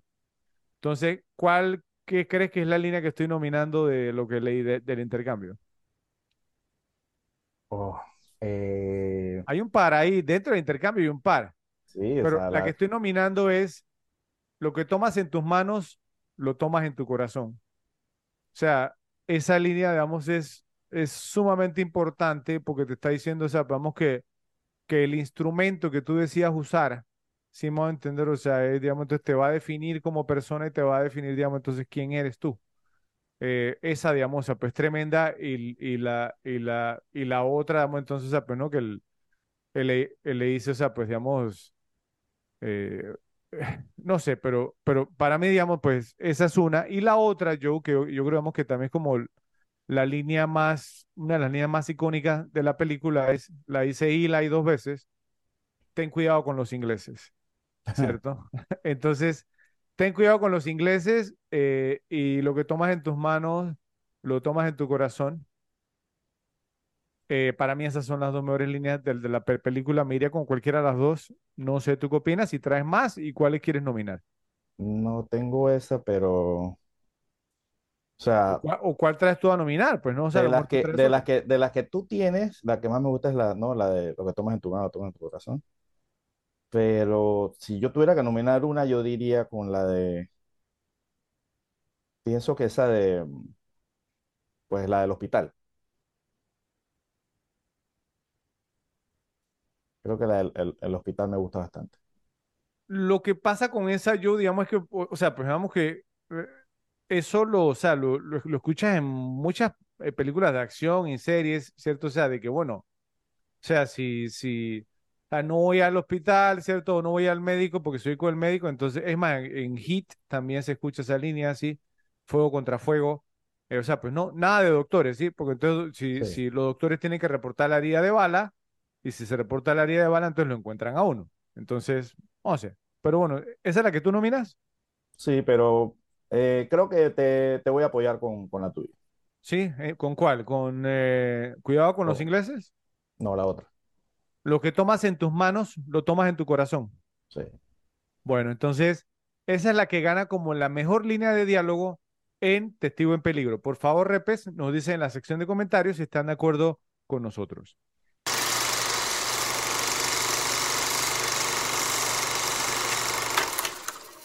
Pasamos ahora, Joe, a qué ha envejecido bien y qué ha envejecido mal. Entonces, pues eh, aquí tengo un par, ¿cierto? Voy a, voy a, voy a leer yo un par y te la paso, ¿cierto? Eh, en yo tengo un par de en, cuanto a qué ha envejecido bien, ¿ok? Primero, eh, pienso que la actuación de, de Mr. Harrison Ford como John Book, pues vuelvo y repito, en mi opinión, la mejor de, de su carrera y la que demostró lo que realmente podía hacer como actor realmente ha envejecido muy bien. O sea, digamos, pues Sí, estamos hablando, pues yo esta última vez que, que la vi, eh, la estaba viendo, o sea, y no tiene ni un paso en falso, ni una nota en falso. Es una gran actuación, o sea, sí, realmente ah, no recuerdo, no sé si, si, si tú dirás lo mismo, o sea, como un papel de Harrison Ford donde él mostrara tanto rango, o sea, porque no era, no era el tema de él. Sí, o sea, es, es gracioso, obviamente sabemos que puede ser el tough guy, el tipo duro, sí, ¿cierto? Pero el tema, vamos, de la historia de amor, todo lo que, lo que evoca, todo lo que expresa solamente con la mirada, con su actuación, es que es tremenda, ¿sí? sí. No, no sé si tú piensas que alguna otra que se siguiera, siquiera se asemeje a esta. No. No, ¿verdad? Entonces, pensando bueno, esas que, que, pues, que hizo después, que eran también disque medio serias, ¿no? Un poquito. se presume inocente y, y regarding no. Henry estas, Exacto, no, exacto. No, no. no, nunca, nu- nunca alcanzó este nivel nueva- nuevamente. Eh, como lo mencioné anteriormente, Alexander Godunov como Mr. Hawk Leitner, Daniel, o sea, vuelvo y repito, o sea, pienso que envejeció muy bien la figura de él como bailarín de ballet.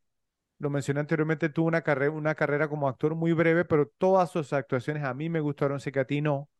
Sí, y realmente vuelvo y repito que, que es una lástima que falleciera tan joven, me hubiera gustado haberlo visto en más cosas. Eh, pues eh, él, digamos, fue muy destacado, ¿no? Como un bailarín de ballet ruso. Eh, él, y no sé si tú te acuerdas de, de este otro yo, Mikhail Baryshnikov.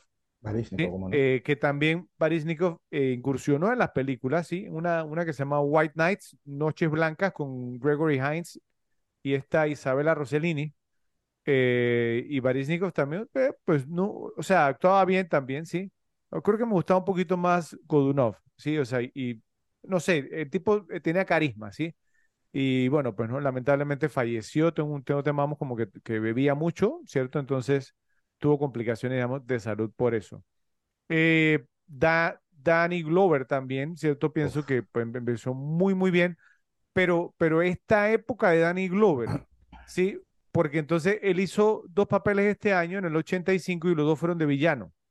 Y sí, entonces pi- pienso que como villano lo hacía muy bien, sí, pero excelentemente bien. Es más, o sea, yo creo yo, corrígeme si me equivoco, pues yo pienso que una de las claves para que la, la película fun- funcionara fue la actuación de Danny Glover al inicio, ¿cierto? Eh, pu- cuando él, él mata, digamos, entonces al policía encubierto y luego se va a lavar las manos y le dice el otro, ¿qué estás haciendo? Y dice, lavándome las manos. O sea, tipo está cool que- under fire. o eh, sea. exacto, que, que somos animales, o sea, no, no, no- no voy a salir con la mano sangrienta. El tipo, sí, sabía que era un policía. y- Tipo está en control. Claro, totalmente en control. Y luego, pues cuando, cuando, cua- cuando, es la escena del, del tiroteo, digamos, pues con, eh, con Book en el estacionamiento igual, o sea, tranquilo, sí. O sea, una, una excelente actuación, ¿no? De, de Glover. O sea, mucho peso le dio a la película eh, eh, y obviamente, ¿no? El color púrpura también. Entonces, o sea, me hubiese gustado haber visto, digamos, a Glover un par, un par de películas más sacando este lado, ¿sí? Eh, Lo que pasa es que después de Arma Mortal, sí, obviamente, pues no un tipo muy carismático, cayó muy bien y de ahí, digamos, entonces, corrígeme si me equivoco, pero no recuerdo a Danny Glover nuevamente que hiciera el papel de villano, No, no. ¿verdad? Entonces, o sea, bueno, pero, pero por eso que pienso que envejeció muy bien la figura de él como villano. Eh, el estilo de vida Amish y cómo presentaron toda su cultura. Vuelvo repito, yo soy citadino totalmente, no me imagino, vamos, viviendo así, pero, pero pienso que ha envejecido bien. Creo, creo que recientemente no hubo como un reality yo de que, que Amish, que, que- yo creo No que hubo un sé. reality de eso, me, No, no nunca sé. lo vi, pero, Ah, pero ah, sí- sí sé que hubo. No sé, digamos, tra- traté de investigar un poquito. Tengo entendido, pues, que obviamente todavía, digamos, hay varias, hay varios asentamientos, como mencioné, son, son muchos, pero que ahora, digamos, como que han bajado un poquito, como que se han acogido un poco el tema, vamos, ¿no? Desde la cultura eh, occidental, no al punto, digamos, pues, ¿no? De utilizar ciertas cosas, pero, o sea, han sido un poco más abiertos y tengo entendido, pues, que sí dan la opción, digamos, a los jóvenes de que decidan, ¿cierto? Si quieren, digamos, entonces seguir el estilo de vida Amish o si quieren, digamos, entonces volverse ingleses, ¿sí? Eh, que creo que de eso es que trataba el reality, ¿sabes? Creo que de, de, de eso trataba, como que mandaban, digamos, entonces a los, los, los muchachos, los jóvenes Amish a la ciudad, ¿cierto? Y que ellos tuvieran ya sus días de perdición, ¿cierto? Y que decidieran después si querían seguir esa vida o si querían regresar, digamos, entonces al tema Amish. Y no era como 90% que, que no quería regresarse a Mitch. No, no, no, nu- nunca lo vi, o sea, habría que buscarlo por YouTube y ver, y ver co- cómo es el tema, pero de igual manera, pues digo, ¿no? Ya se imagina uno el tema, vamos, pues no, de los Amish expuestos, digamos, pues no, a los tragos, a, la, a los bares, ¿sí? A todas estas cosas que quién sabe cuán, cuánto se, se, perdieron ahí. Bueno, eh, te- tengo un par más, pero te la, te lo voy a pasar a ti en cuanto te quede envejecido bien. Eh, o sea, primero, primero lo que tengo que envejeció bien es la misma película como, digamos, como, como un referente de película con personajes Amish. O sea, no es la única película que, te ha hecho con que está hecha con personajes Amish, pero sigue, desde 1985 sigue siendo la referente. O sea, no hay ninguna película más conocida, más elogiada, más nada que esta en cuanto a ese tema, un tema que no es tampoco, digamos, de los más prolíficos que hay, pero, pero, o sea, película de Amish, tú buscas película de Amish, esta es la primera que te tiene que salir. O sea, es, es la película de Amish, ¿entiendes? Bueno, hay una, hay una, eh, eh, eh, tú sabes que yo la he mencionado y creo que incluso en mi ranking de las de las películas, digo, de las comedias de los noventas que yo más me he visto está, creo que quedó un número uno, número dos y fue Kingpin, sí, la, la, la del boliche, los bolos, sí, con Bill Sí, sí, Murray, sí. con Wo- Woody Harrelson, ahí también Randy Quaid, que de paso, vamos, actúa en Expreso de Medianoche, sí, o sea, él hace el papel de un Amish. Ahí lo, lo mencionan un poco, ¿no? Si hay un par de escenas, digamos, muy graciosas, ¿sí? Que, que hacen alusión, digamos, a esta película. O sea, hay, una, hay Mm. una escena, Woody Harrelson, que llega como con una cubeta así como, como leche, y entonces, así tom- tomando, y, y dice, oye, ¿y dónde sacaste? Sí, no, no, que ordené, digamos, no, ordeñé a, a la vaca, me costó muchísimo trabajo, pero al final, al final salió, y, y- y le dice, y le dice el viejito, nosotros no tenemos una No vaca, tenemos un vaca". toro. Y Woody Harrelson que tenía la barba completa. Es- Esas escenas son buenísimas, son buenísimas. Bueno, pero, pero ahí aparece también esa, la, obviamente es más de Claro, broma, de chiste, Claro, claro, no no, como no- esta. no es una película de Amish, ¿entiendes? Exacto. Eh, ok, otra, otra cosa que, pues, más o menos tú la mencionaste, pero es, ¿no? El personaje de John Book, precisamente, ¿no? La, la actuación que hizo Harrison Ford ¿no? Sí. como la mejor de su carrera, como su única nominación, o sea, como tú bien dijiste, es la que ha envejecido súper bien. Eh, y ya no creo que, pues, que la vaya a superar ya la edad de Harrison Ford, pues y menos con, con la última porquería que va a sacar Indiana Jones. Eh, otra cosa, y lo último que tengo que envejeció bien es la actuación de Lucas Haas. Yo dije que iba a, a- a- a expandir pues, lo que ha- hablamos en antes de, de la actuación de él. O sea, yo me atrevo, me, me atrevería a decir, salvo que me acuerde de algo por ahí, yo pienso que la mejor actuación de un niño de todos los tiempos para mí la de Haley Joel Osment en el sexto sentido, pero me atrevería a decir probablemente esta sea la segunda mejor. O sea, es, es impresionante. Eh, está, ese, chico es, es- tuvo una actuación brillante. O sea, yo me ponía, me puse mucho a, a- ver precisamente la actuación de él.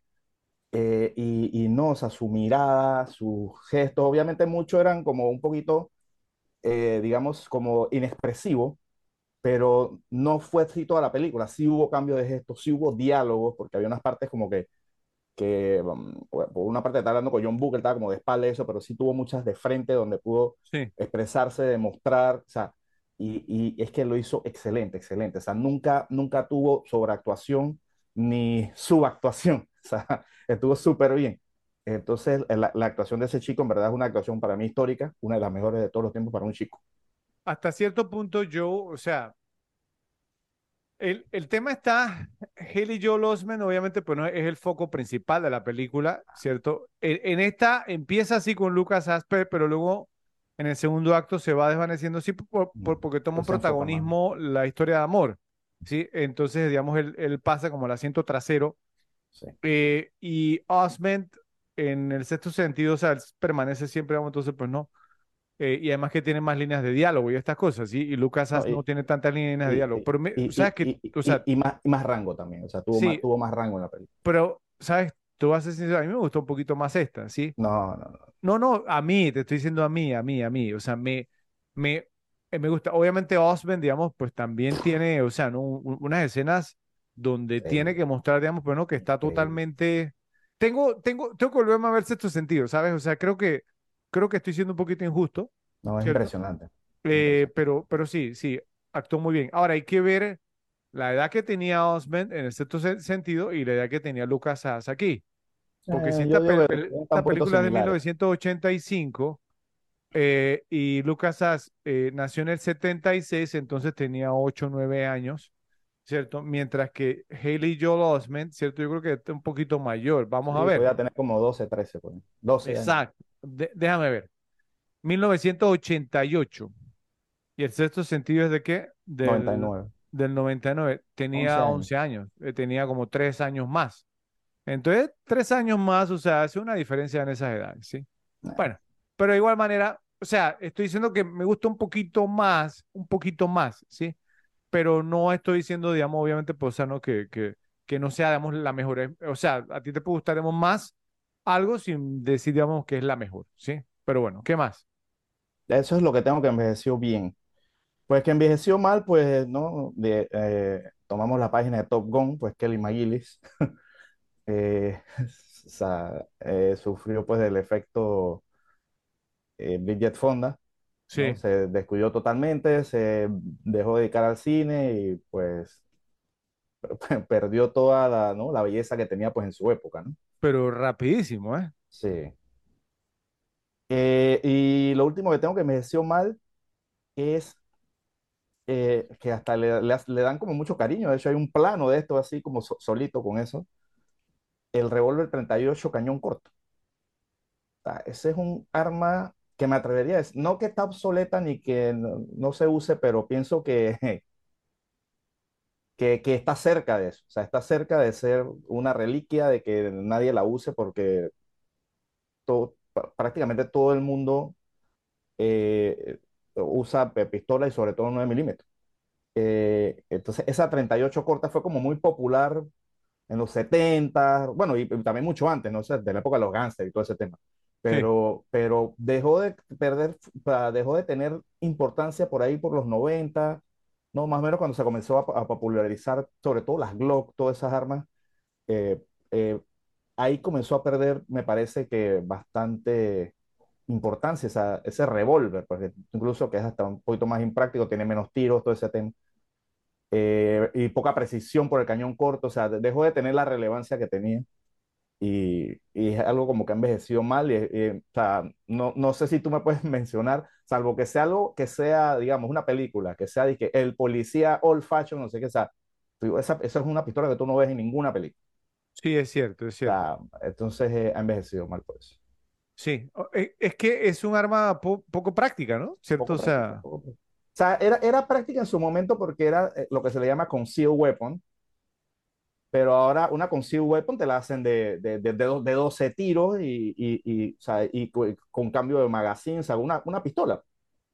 Eh, entonces el revólver, el tiempo de carga, aunque hay unos no, hay unos, pero igual, hasta los cargadores de esos son un poquito imprácticos porque son pocos tiros, entonces tienes que tener varios. O sea, eh, e, ese diseño dejó, o sea, le llegó su época prácticamente. Bueno, pero, pero te tengo una pregunta. O sea, si, porque obviamente creo que hoy por hoy eh, el, el, arma, digamos, por excelencia que, que, usan los policías, un ejemplo, en Estados Unidos, es la, la pues por lo menos en, cua en cuanto a pistola, ¿no? Digamos, de mano. 9 milímetros, sí. Entonces, o sea, pero yo he visto, yo no sé tú, pero he visto muchos videos donde el policía dispara con la 9 milímetros y, y, el perpetrador se levanta, ¿sí? O sea, ¿no? Y sigue, ¿verdad? Entonces, o sea, no sé si en cuanto a calibraje, pero con la 38 no pasaba eso. Me parece a mí. Sí, la 9, la 9 milímetros como que no, no, o sea... Sí, pero no. no. tampoco es una 22, o sea, ese, o sea, esos casos de que se levantan y esos son los menos, o sea, eso, o sea, eso pero, es que... Pero has tenido que, que haberlo visto, sí. Sí, sí, pero, pero igual, o sea, te, también te puede llevar un tiro, o sea, no, no, no, es una calibre 22 es el punto. O sea, calibre 22 sí tienes un poquito más de chance de que, de que, aunque el tema con la 22 es que supuestamente, como es una bala tan pequeña y no tiene penetración, lo que hace es que, ¿no? Como que se queda dando vueltas en todos los órganos. Claro, hace Entonces, mucho daño. Hace mucho daño con eso, pero lo que no tiene es eso que se le llama stopping power, porque te boom y te, te, te, te tumba, eso. Claro. pero, pero pero bueno, o sea, son las armas oficiales de no solo de la policía, sino pero, del ejército. Pero la, o sea, pero por algo, la pregunta ¿no? es, ¿cierto? O sea, si tú estás en una situación, así como en, o sea, como un policía, pues, ¿no? Que con, con, contra un sospechoso, ¿cierto? Un criminal. O sea, y, y tú tienes, digamos, o, o, o, sea, obviamente, tienes, no sé, seis tiros o menos, ¿verdad? Y tú necesitas, digamos, pues, o sea, pues como que la, la persona deje, digamos, de, de arremeter contra ti. ¿9 milímetros o la 38? Yo prefiero 15 o 17 tiros de una 9 milímetros a 6 tiros de una 38. Comenzando que es más precisa la 9 milímetros. Ok, ok. Bueno, ¿qué más traes? Eh, ya eso era el último que traes. ¿Ya? Ok. Yo tengo un par de cositas que, que pienso que, que, que, han envejecido muy bien también. Eh, lo que mencioné hace un momento, la muerte de Fergie, ¿cierto? De Ferguson, eh, vemos con el maíz. ¿sí? Luego digo, una, una de las peores, pero a la vez mejores muertes que se han registrado en el cine. No recuerdo yo otra muerte como esa, ¿cierto? Una película, ¿verdad? Eh, o sea, es muy original, me pareció, sí. digamos, sumamente original. Y, y, vuelvo y digo, o sea, en, en, otra película, en un thriller, vamos, como de menor categoría, o sea, si hubieran puesto, vamos, como que el héroe pensó rápido, ¿cierto? Sí, pero no, esta se tomó el tiempo de mostrarnos a Samuel, mostrándole o sea, enseñándole, digamos, a Jumbo. Es más, que Jumbo le preguntó qué hay arriba y le dice, hay maíz. ¿cierto? Entonces, o sea, eso, ese tipo de cosas, pues, ¿no? Entonces, eh, pienso que eso envejeció muy, muy bien. Y, y, no solo eso, Fred, sino que, o sea, eh, eh, otra de menor calidad lo que hubiera hecho es resol resolverlo a tiros todo. Listo. Pam, pam, pam, y listo. Se acabó. Se que, que, era, que era el otro punto al que iba a decir. Para mí, digamos, entonces, o sea, pues no, lo mejor que envejeció esta película es eso que tocabas de mencionar una resolu la resolución, digamos, obviamente sin disparo al final. O sea, y cuando digo al final, me refiero, a el enfrentamiento entre Schaefer y Book, ¿sí? Porque mira que, o sea, Schaefer agarra a Rachel, ¿cierto? Y entonces Book enseguida baja el arma y le dice, no le hagas daño, no le hagas daño. Sí, obviamente porque él estaba enamorado de ella. Eh, ahora, John Book no sabía eh, que los Amish venían, ¿cierto? Uh -huh. Entonces, o sea, simple, o sea, él no sabía lo que iba a pasar. Entonces, eh, o sea, fue, fue, fue un tema, porque si es primera vez que tú ves la película, tú te preguntas, bueno, aquí qué va a pasar entonces, ¿sí? Por, sí. Porque este tiene a Rachel, eh, y ahora entonces la soltó, entonces él tenía Book. Entonces no sé cuál habría sido como el plan de Schaefer, o sea, pues no, o sea, en cuanto a qué, qué iba a hacer ahí, pero obviamente ya las cosas como que se han salido un poquito de control, ¿verdad? Eh, eh, y o, o sea, obviamente como esa reflexión, o sea, el, el, el, el hecho de que Book le dijera, oye, ¿qué vas a hacer? O sea, le vas a disparar a, vas a dispararle a Eli, vas a dispararle a Samuel, me vas a matar a mí, los vas a matar a todos, ¿sí? o sea, mira lo que Sí. estás haciendo, o sea, no puedo recordar tampoco yo una película, otro thriller o película de acción, como le quieras llamar, sí, que tuviera una resolución como esta, sí, o sea, vamos que- Una o sea, solución que, pacífica. que, el, que el villano recapacitara, ¿cierto? Porque al final del día el villano era un policía, Es que es muy raro Es- es- ver, es, muy raro ver cualquier película de ese tipo que no se resuelva con, con el asesinato del villano al final.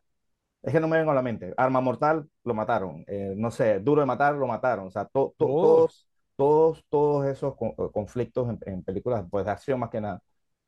Eh, incluso en, en Thriller Ponte Seven, lo mataron.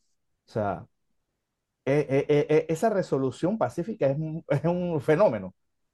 Ahora, pero, pero, pero como te digo, o sea, porque o- yo he hablado con, con personas que me han dicho, ah, pero es que eso no pasaría. Uno dice, pero es que es un policía, sí, o sea, Claro. En, en algún momento, si es un policía corrupto, está bien, pero en algún momento, si él, digamos, o sea, pues no, se, eh, o sea, se hizo policía es porque en algún momento tuvo buenas intenciones, sí, y, o sea, y, y uno no puede ser un policía co- corrupto como las 24 horas del día, sí, o sea, Exacto, y, y también tienes que entrar en razón, o sea, es que, es que, y eso es lo que implica la escena, o sea, que él le dice, nos vas a matar a todos, no, o sea, entonces ahí él entra en razón, él dice, no, no puedo, o sea, no puedo matarlos a todos para yo seguir con, con esto, ¿entiendes? exactamente, exactamente. Así que bueno, para mí, digamos, esas fueron las cosas que envejecieron bien. Te soy sincero, yo, o sea, de algo que envejeciera mal. digamos, ¿no? Si aparte, no sé, digamos, de, de los autos que vemos, ¿cierto? Porque son ochenteros y- o, o Eso la- es de época, ¿no? Sí, exactamente, es que escasamente digamos que se usa la tecnología, pero es que ni siquiera el tema de la, la tecnología, porque los Amish no tienen la tecnología tampoco, Claro. ¿sí? Quizás, digamos, el, el hecho de que, bueno, pues, o sea, que es que no, no, es que no, sí, Por eso, por precisamente yo traía el tema del arma, porque el arma sí era un arma de muchísimos años que tuvo vigencia y que prácticamente de unos años después de la película sí comenzó a perder vigencia. Entonces, por eso sí traje eso en particular, porque Sí. no era algo de época, era algo de muchísimo, de muchísimo tiempo, ¿entiendes? Exactamente. Así que bueno, ¿traes algo más? ¿No? No, no. Bueno, eh, estimados repes, eso fue lo que envejeció bien y envejeció mal de la película Testigo en Peligro. Por favor, nos dicen en la sección de comentarios si quieren agregar alguna otra cosa.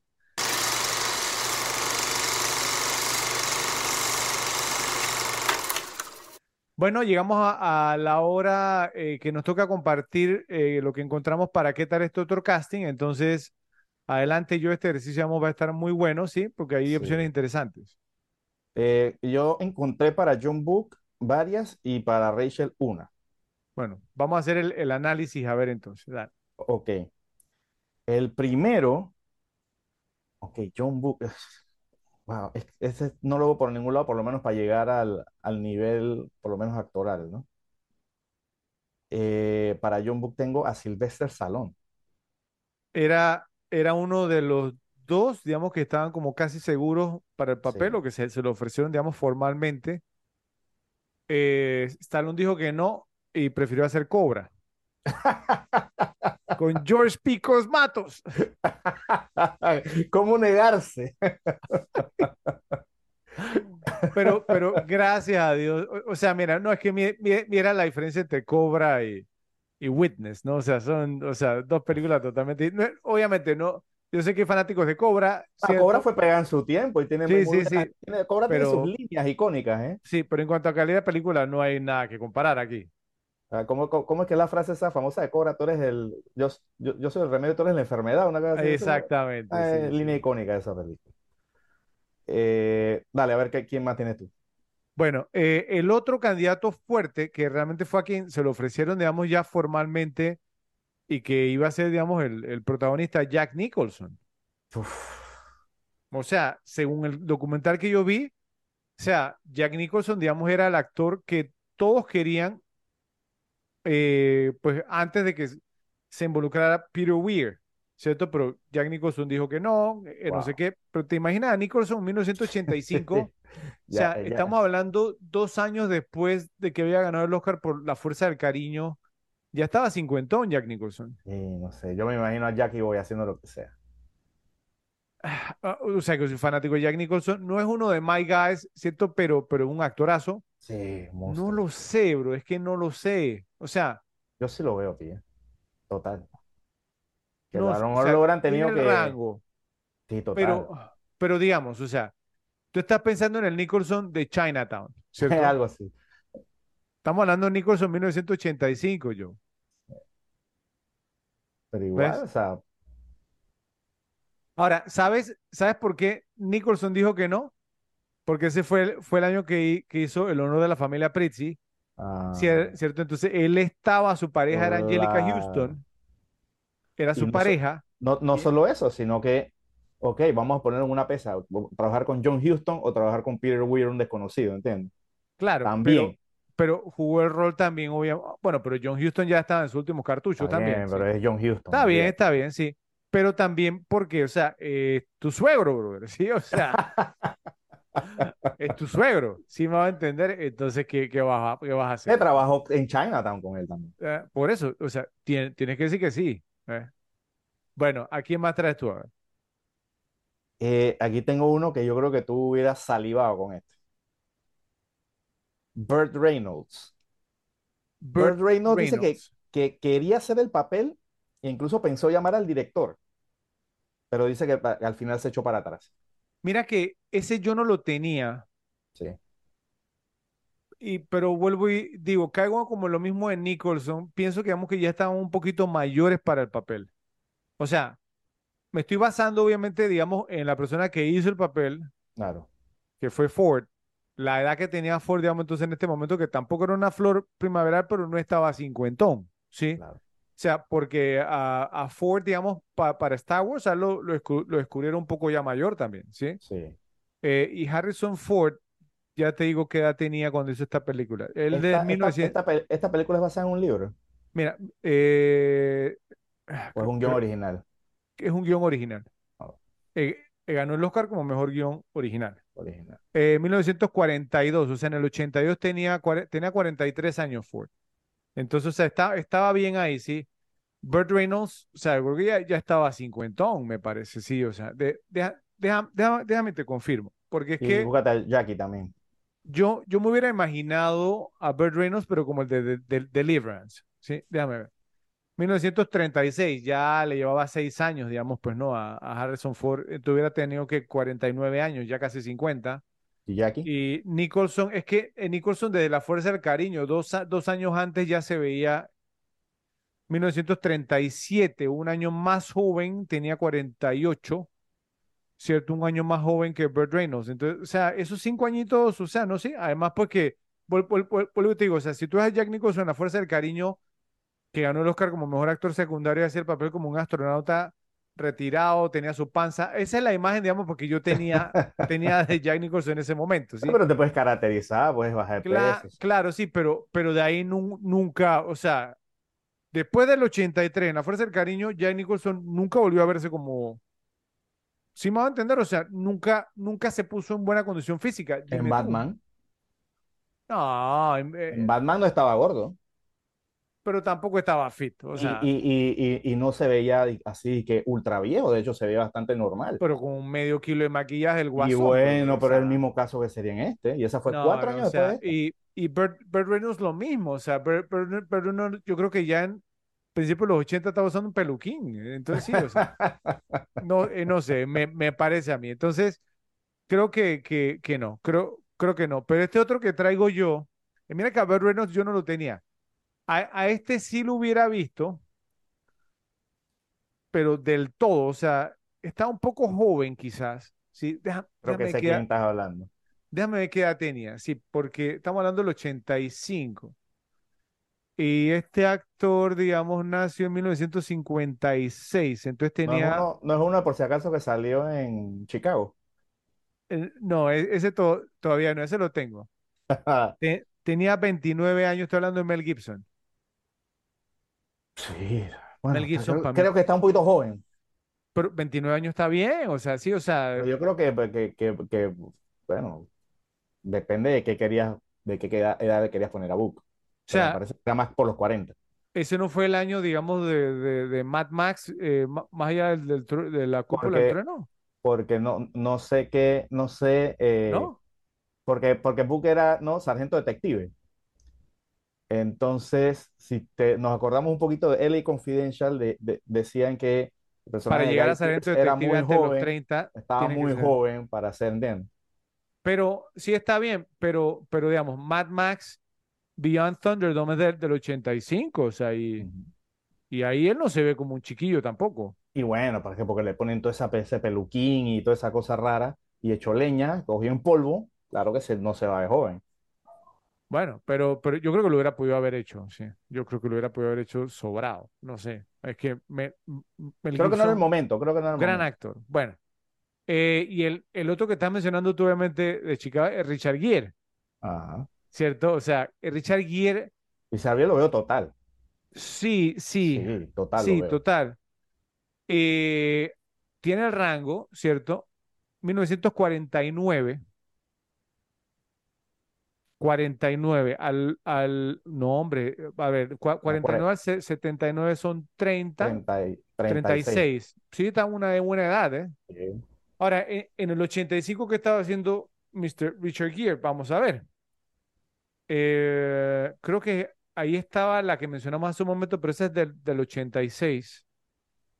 En 1985, ah, King David, esa, esa que te encanta a ti. El, el rey David en el 84 había hecho The Cotton Club.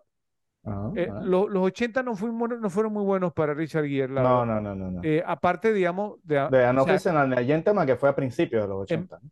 em- empezó muy bien. Empezó con Gigolo Americano, Ajá. después eh, Reto al Destino, An Officer and a Gentleman, después hizo Breathless, sea, el remake de Breathless sin aliento. Mm. Hasta ahí muy bien.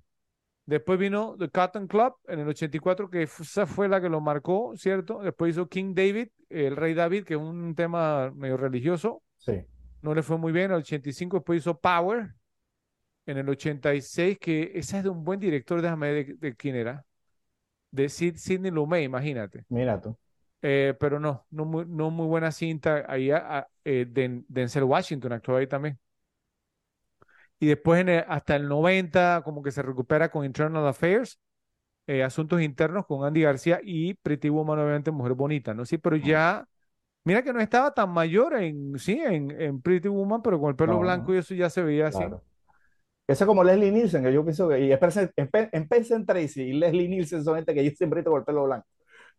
Sí, sí, pero sí lo hubiera visto. Ahora, ah, el, el tema de la intensidad de Ford, ¿sí se la ves? a Gear, claro A que sí. Richard Gere, ¿sí? Sí, sí, sí, sí. Sí, yo creo que sí, sí, sí, sí lo hubiera po- podido haber hecho, sí. Ok. ¿Qué, ¿A quién más traes? Traigo a otro que creo que entra en la categoría de pasado de edad, pero es que aunque aun- pasado de edad y todo lo hubiera metido. O sea, The One, The Only, Clint Eastwood. Clint Eastwood. Ah, tú sabes que es mi actor favorito. Ahora, podía- puede tener 60 años y lo veo. ahora, el, el tema, digamos, de la actuación sin hablar y, o sea, como, como evocar, digamos, entonces, pues, como las...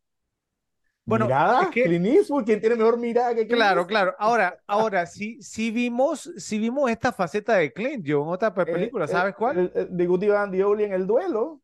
Es No, hombre, no, en, en- no, en, en tu favorita de él, acue- acuérdate que, la del mono, la del mono. Pe- Pero de- espérate, acuérdate yo que en, en- en uno de los varios episodios que le dedicamos a películas de Clint Eastwood hicimos un ranking de top 10 películas repetibles de Clint Eastwood y tú pusiste tu, tu número uno, Los Puentes de Madison County. Entonces, Sobre todo. que, que es una, es una historia romántica con Meryl Streep. Eh, Eso estaba donde en tu ranking, ¿eh? No, no, no, no, no, no fue. eh, no, eh, creo, creo que esto es número dos, número uno en el ranking de Ralph, imagínate. Eh, Eso sí no se la perdono. Bueno, pero, pero, pero ahí, digamos, esa película, porque yo, yo sí la vi, él ahí maneja un poquito este tema de que el romance que no puede ser, ¿sí? Y lo hizo muy bien Clint Eastwood. O sea, a mí me sorprendió esa película, en serio. Por- por- por- porque era un tema que era una, era una mujer casada, ¿cierto? Y que llega un fotógrafo, entonces que no, o sea, que se enamoran y esto y que no podían ser y que al final, digamos, entonces, deja un final como abierto, ¿no? Sí. Ujú. Entonces, mira que Clint sí lo hubiera podido haber hecho ahora que Por me acuerdo de esa supuesto. película. En tu película fa- favorita de Clint. Bueno, pero bueno. ¿Qué más? Eh, bueno, yo tengo a uno más, Joe. No sé si tú traes a alguien más. Yo no tengo más, más nadie. Ok. Este me sorprendió.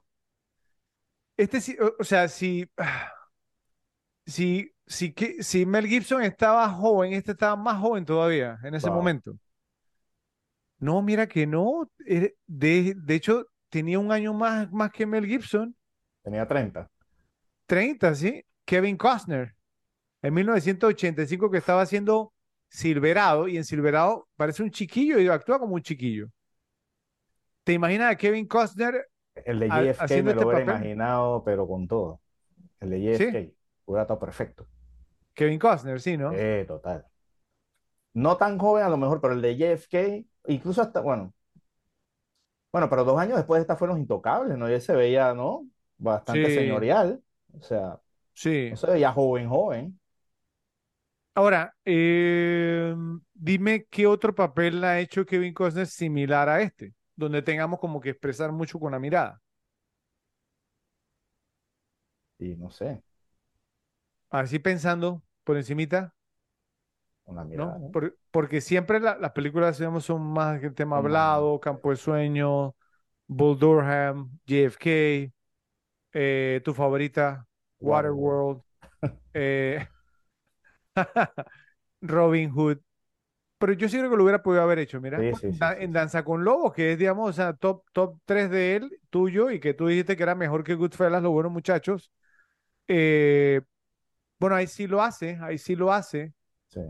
Sí, entonces sí, sí, creo que sí, sí, sí lo hubiera hecho bien. Bueno, eh, en cuanto a directores, ¿tú traes algo yo? Por, No, no, nada más tengo uno que es para Rachel. Ok, déjame, yo digo a los directores Dale. y te dejo, digamos, entonces, pues no, el tema de Rachel. Eh, inicialmente yo, o sea, bueno, por lo menos en el documental, el productor dijo que él quería a Peter Weir, pero me sonó más bien, digamos, como que sí, o sea, como que tengo que mencionar a Peter Weir porque la película quedó espectacular, ¿cierto? Y sí, fue la persona que, que la hizo. Entonces, por, Claro. porque Peter Weir, digamos, pues no había hecho, o sea, pues una, una, una muy buena cinta antes, eh, ¿cómo se llama? El año que vivimos en peligro, entonces él mencionó que no, que había visto esa película y que quería trabajar con ese director, pero me, me sonó más que nada como a pura labia, ¿cierto? Entonces, bueno, Mm.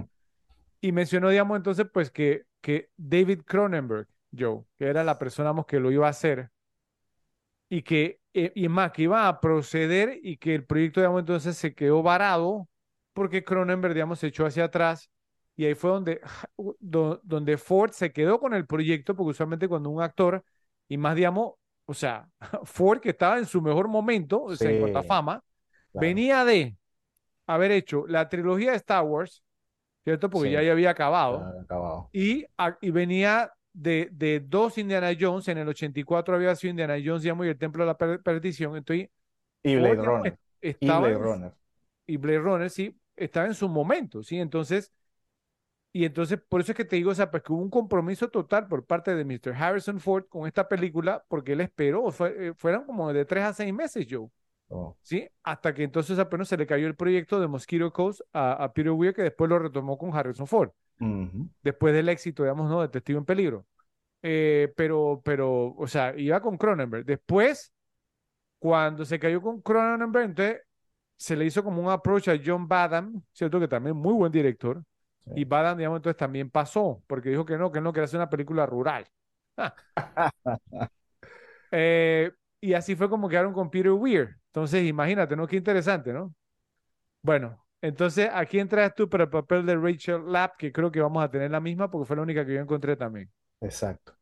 Eh, traigo para ese papel a Isabella Rossellini y me la, y me, y me la imagino 100%. Me la, Yo me no, la imagino 100% vestida de Amish y, y viéndose totalmente inocente. mira, yo te voy a decir una cosa, yo no solamente me la imagino 100%, sino que creo que hubiera sido hasta mejor que Kelly McGillis. Sí, sí, sí, sí, sí, estoy de acuerdo. Estoy de acuerdo. Porque- Tiene más cara de Amish, ¿entiendes? Caracterizada, la- el Mira. tipo de cara de ella en ese tiempo. Mira, Isabella Rossellini, ella, ella es la actriz principal de, de esta comedia romántica que yo he mencionado en varios rankings, Cousins. Sí, con, con Ted Danson, y Lloyd Bridges eh, y William Peterson. eh, y en esa película, ahí tú notas que ya hubiera podido haber hecho, digamos, entonces esta actuación.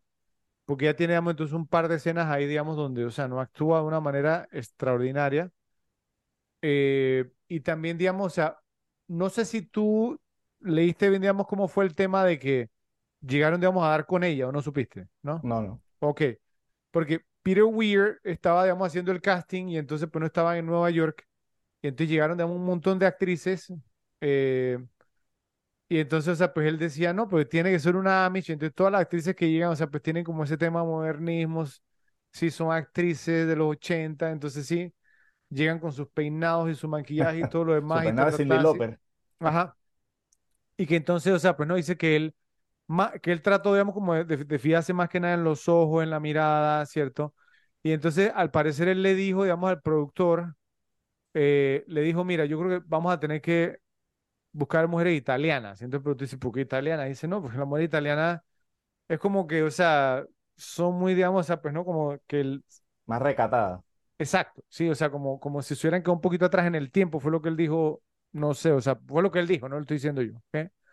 Y entonces, o sea, pues no, como que eran más tradicionales, sí, que entonces, pues no, como que no estaban como tan expuestas al, al modernismo, este tipo de cosas. Entonces, fue donde fueron a con Isabela Rossellini, entonces le, le tenían, digamos, incluso el vuelo preparado para que ella, si ella llega en el vuelo, ella se gana el papel.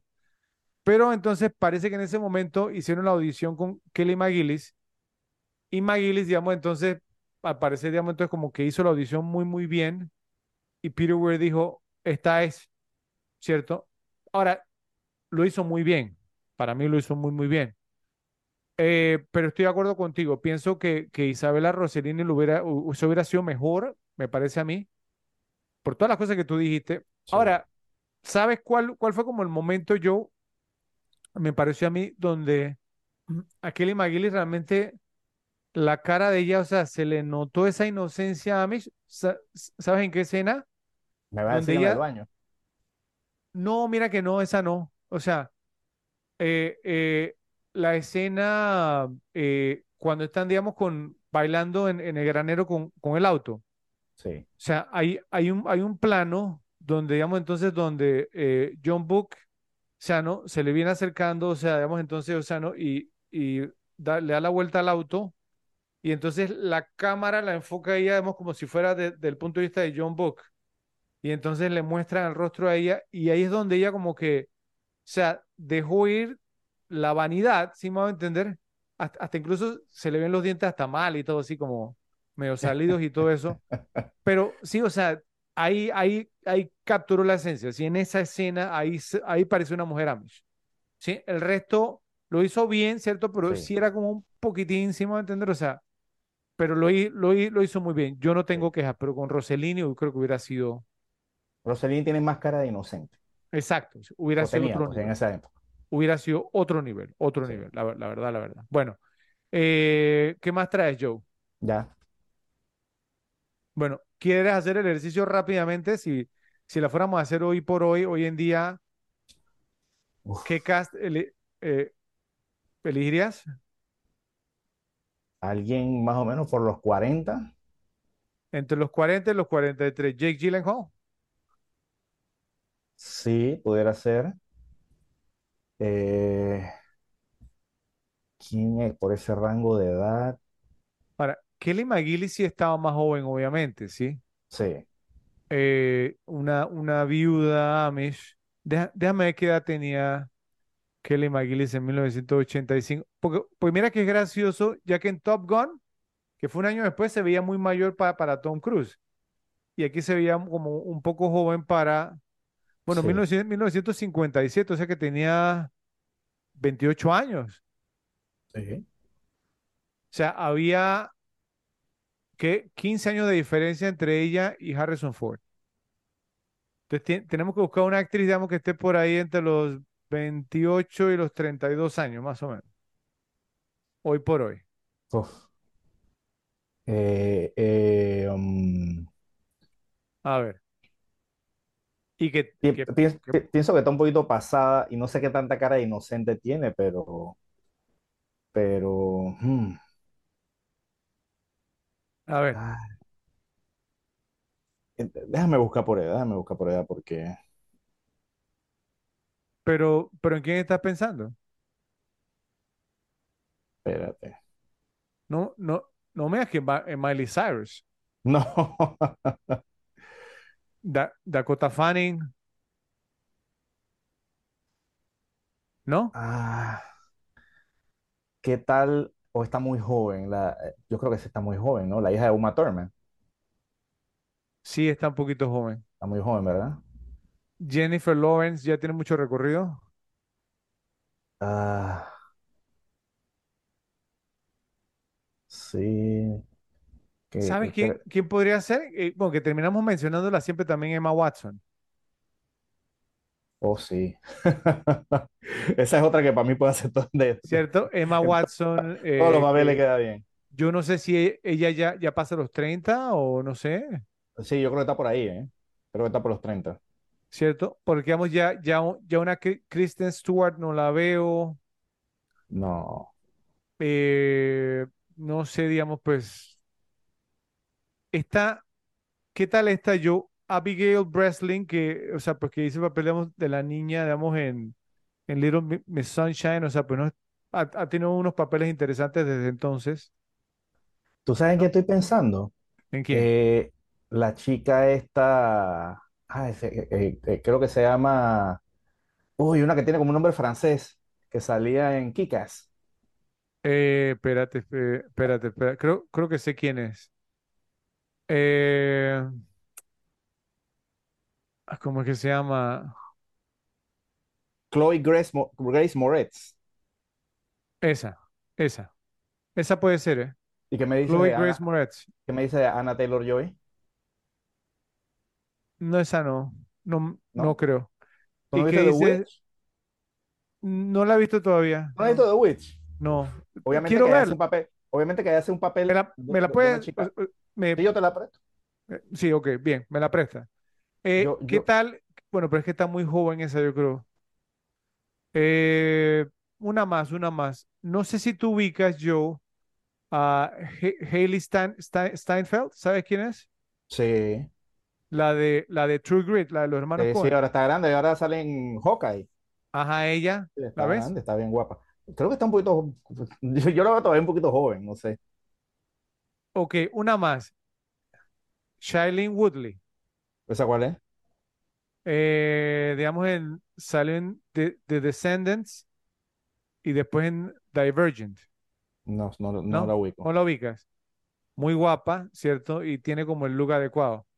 De ahí, digamos, o sea, pues no, yo sé que tú me vas a mencionar a Margot Robbie, ya hablamos de Jennifer Lawrence. Mira, aquí tengo a otro usual suspect, Ryan Gosling.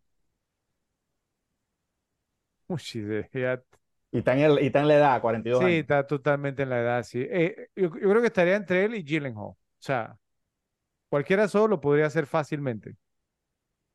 Me gusta un poquito Ah, más Gosling, ¿eh? Para este papel. eh, sí, total, total.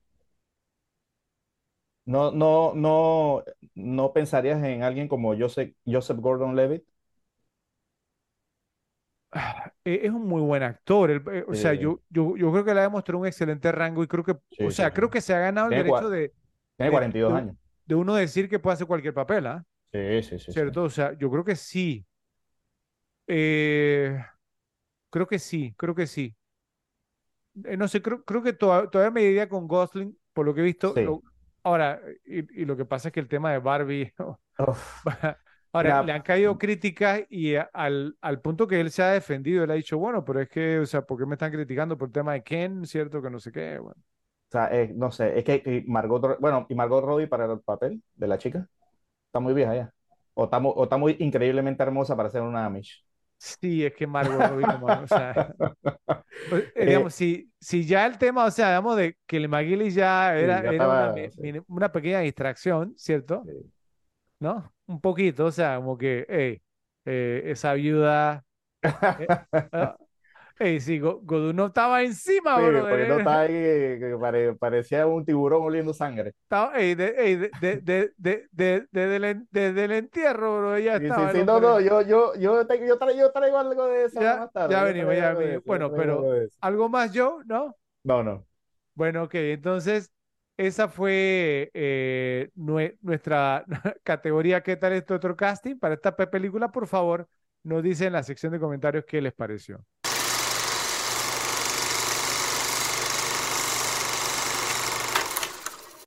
Entramos ahora, yo, a cómo es que se llama ese actor. Si me permites, digamos, yo empiezo aquí, sí, porque tengo varios, ¿verdad? Entonces, eh, me pareció sumamente interesante y quiero, digamos, entonces ver, pues, porque hay, hay varios. ¿eh? Tengo cuatro candidatos. Vamos a ver, digamos, entonces yo, yo, tú, yo honestamente no tengo ninguno porque ninguno me, me brincó. Bueno, pero entonces eh, ten, digamos, entonces el, el, tema a la mano para que ingreses y los busques, ¿sí? Dale, Porque tengo, tengo cuatro. O sea, el primero. El primero es Robert Earl Jones. Eh, él hizo el papel Joe de Luther, el compañero de estafas de Johnny Hooker o el claro, claro, Robert Redford en el golpe. Ese lo reconocí, pero ese sí sé quién es. Sí, pero, pero creo que la persona por medio no sabe quién es. Primero, porque interpretamos a un conserje, digamos, en la estación de trenes, él es el que señala al niño, ¿cierto? A John Book. Y encima es el papá de James Earl Jones.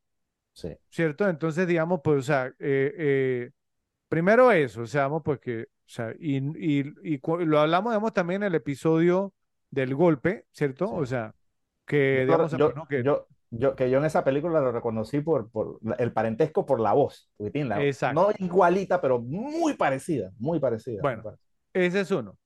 El, el otro, Joe, o sea, que yo pensé que tú lo ibas a mencionar porque este actor, digamos, o sea, eh, aparece también en una, una película que tú incluiste en un ranking que me dejó totalmente boquiabierto porque yo sí lo conozco. No me, yo no me sabía el nombre, te voy a ser sincero, pero sí lo he visto en varias películas.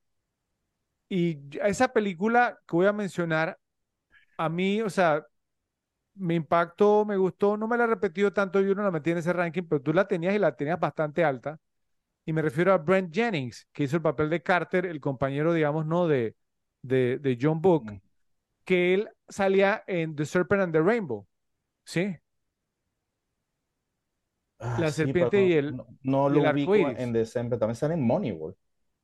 Bueno, o sea, Sale, Mira que no, no lo ubico de Serpent and the Rainbow porque hay No lo ubico de Serpent and the Rainbow si, si, si, él, si él era el del vudú con Bill Pullman y todo esto. O sea, no, no, no, el principal no era él. Eh, el principal era que era como el general. O sea, ese él salía ahí. Y en, y en Moneyball también, digamos, él era uno de los scouts que estábamos en la mesa con, ¿cómo se llama? Con Brad Pitt, con Jonah Hill. Él fue, él fue el que dijo, digamos, o sea, pues no, que, que, que, que Scott Harryberg, o sea, sabemos que no jugaba primera base. Pero sí lo vi con la cara. Él fue, él fue con Brad Pitt a la casa de Scott Harryberg, que obviamente quién está haciendo el papel de, de, de, de Mr. Hey. No me acuerdo. Hey, Star-Lord, el mismo Star-Lord, brother. ¿Ah, sí? Sí. ¿Era Chris Pratt? Era Chris Pratt haciendo ese papel ahí, claro, claro. Y Brent Jennings fue el que fue con Brad Pitt, digamos, a la casa, digamos, de Chris Pratt, o el personaje de Chris Pratt. Ese, ese, ese, ese es un fuerte candidato porque la cara sí, sí me suena bastante. Fuerte candidato, ya saludamos en poco de películas, pero muchas películas y muchas series también, ¿sí? Eh, entonces, o sea, pues no, ese es un buen candidato, Brent, Brent Jennings, pero tengo un par más. A ver. El otro, Joe, ese eh, se, se, llama Timothy Carhart, que hace el papel de Zenovich, que es el policía encubierto que matan en el baño. ¿Sí? Sí. Y yo le vi la cara y yo dije, este condenado yo lo he visto en otros lados. Y Timothy Carhart, yo, él sale primero que todo en The Hunt for Red October, en, en la Casa del Octubre Rojo, ¿cierto? Él es, digamos, como el que maneja el, no sé cómo le llamarás, el submarino pequeñito, ¿cierto? Eh, con, el, con, el, que ellos, digamos, entonces se desplazan, digamos, al, submarino ruso, que él, que, que él tiene una línea muy graciosa en la película porque entonces él, él está en el, en el bicho este, el chiquitito, y entonces cuando, cuando, él está pegado, digamos, al, al, octubre rojo, entonces, o sea, no le disparan un misil, y entonces este, este, ¿cómo se llama? Scott Glenn, creo que fue Scott Glenn, que hace el papel del, del capitán de él, le dice, oye, quita ese bicho de aquí, ¿cierto? Que, tenemos que cerrar. Y le dice el otro, yo creo que nos están disparando. Y le dice el otro, no me digas.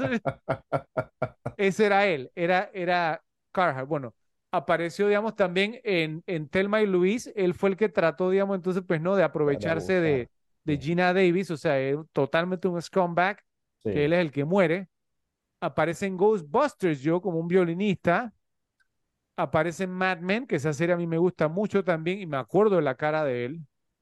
O sea, el, el tipo tiene, tiene una de estas caras, o sea, pues no, que yo, yo, yo decía, yo lo he visto y cuando me puse a ver, digamos, la, la filmografía, ha salido en muchas series, en Pink Cadillac, digamos, con el, el- con el, con el GOAT, con Clint Tu Eastwood, favorita, tu favorita. eh, en, en Working Girl también, ¿cierto? O sea, ¿no? La, la comedia esta de Miami Vice, en una película que yo mencioné también un ranking, Sweet Liberty, esta película Madonna que tú la mencionaste también varios rankings, de Desesperadamente buscando a Susan, que te gusta Uf, mucho. Bueno, pero el tipo también, o sea, ha hecho muchas cosas, ¿sí? sí. Y ha salido un montón de series y películas que yo he visto, entonces la cara también se me queda.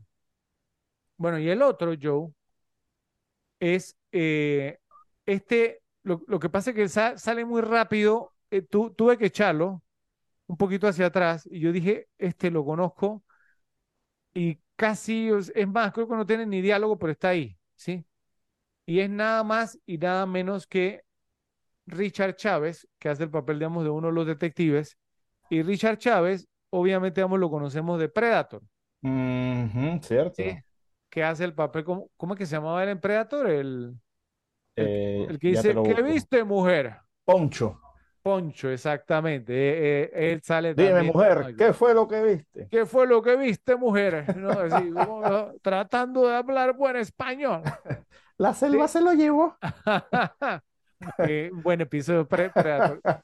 Depredador. Bueno, pero, pero ese es el otro. Entonces, tengo cuatro candidatos, Joe. Entonces, si tuvieras que votar, ¿por cuál de los cuatro te irías? Ok, mi voto va con el que hacía de, ya te digo, de, de, em, de Carter, Carter, el compañero, Brent, Brent Jennings. el compañero de, De todos es la cara que más me suena. También me suena de de él, pero este me suena más.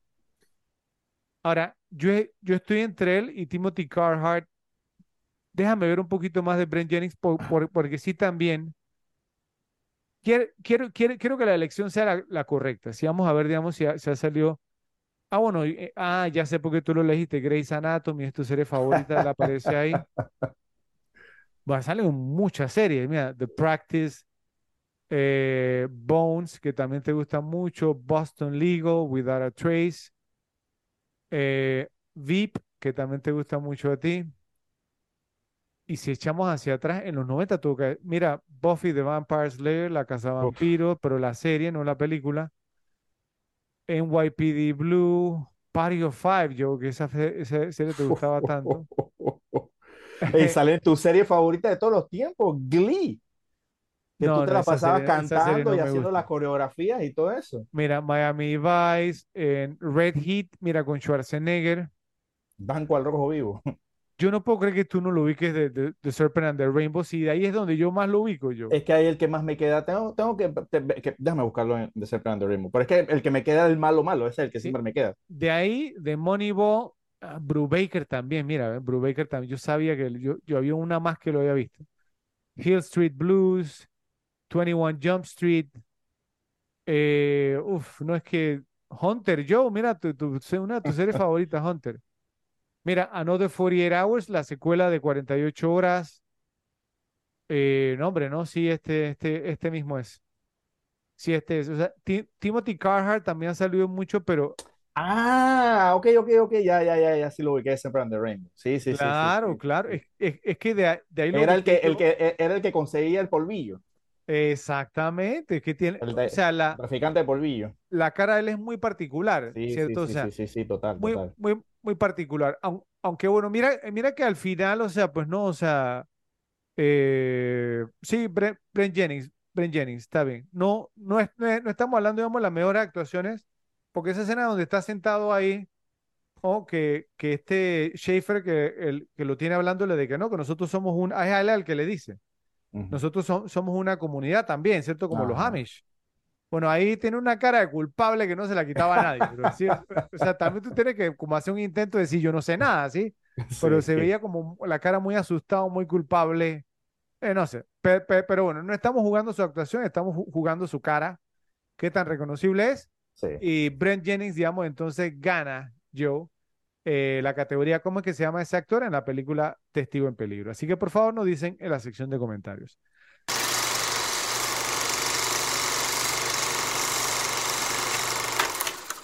Llegó el momento de entregar el premio Donald Sutherland para quién fue el roba escenas, Joe. Eh, este está interesante, ¿cierto? Yo tengo dos fuertes candidatos.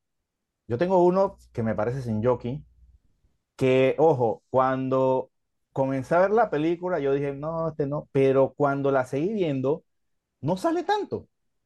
Creo que sale tres veces por ahí.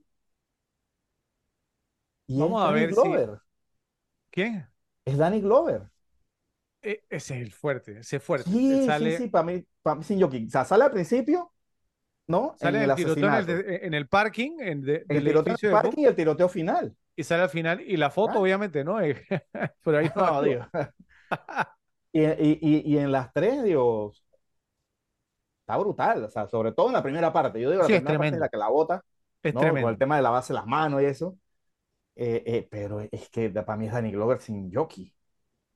O, o, que estamos de acuerdo, ese es mi candidato principal, ¿sí? Eh, tengo uno no estoy, o sea, no estoy seguro, digamos, en, cuanto a la cantidad de tiempo que tiene, digamos, en pantalla, pero, pero, o sea, me, me, gustaría que lo habláramos, ¿ok? Vamos a analizar. ¿Por, qué estás poniendo esa cara? Porque creo que me vas a decir Lucas Haas. No, no, no, Lucas ah, digamos, no, Lucas es protagonista prácticamente. No, estoy hablando de Alexander Godunov como Daniel Hochleitner, eh, porque es que aquí viene el punto, o sea, estamos hablando, digamos, de roba escenas, ¿cierto? Entonces, Danny Glover, digamos, o sea, pues no en las escenas que aparece, bueno, aparece con el, principal, ¿cierto? En el estacionamiento, lo hace muy bien. Eh, y pienso, digamos, que en, la escena, obviamente, digamos, en el, en el, en, el, baño, al inicio, pues eh, él, es el mejor actor ahí. Destaca, destaca. Claro. Ahora, Godunov un tipo, vamos, que no traía, digamos, ningún tipo de, o sea, nunca había actuado en su vida, ¿sí? Y le tocaron un par de escenas, digamos, bravas con, o sea, con Harrison Ford al lado, ¿sí? Y el, y el tipo, o sea, como, como se dice en inglés, he stood his ground, o sea, ¿no? Se, paró firme, se paró bonito. En la, en la escena del granero, Joe, de la construcción del granero, o sea, Godunov, si me va a entender, o sea, estuvo ahí, o sea, y, y, y, me parece, obviamente, o sea, pues no, que, que estuvo a la par de Harrison Ford. Un tipo sin experiencia, ¿ves?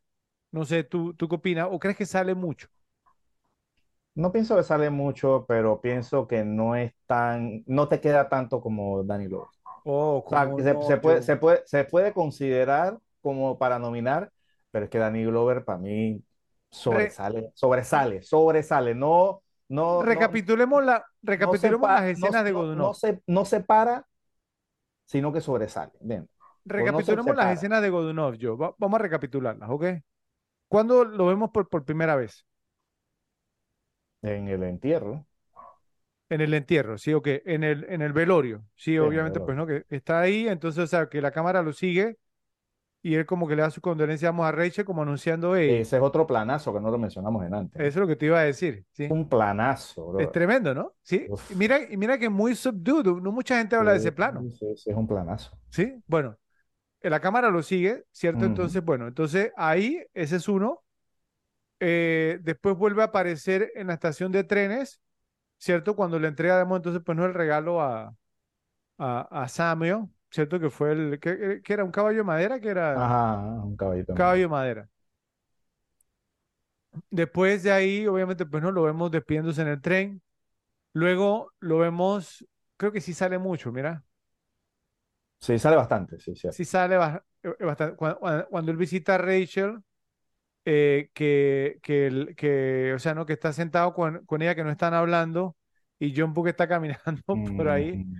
Sale ahí.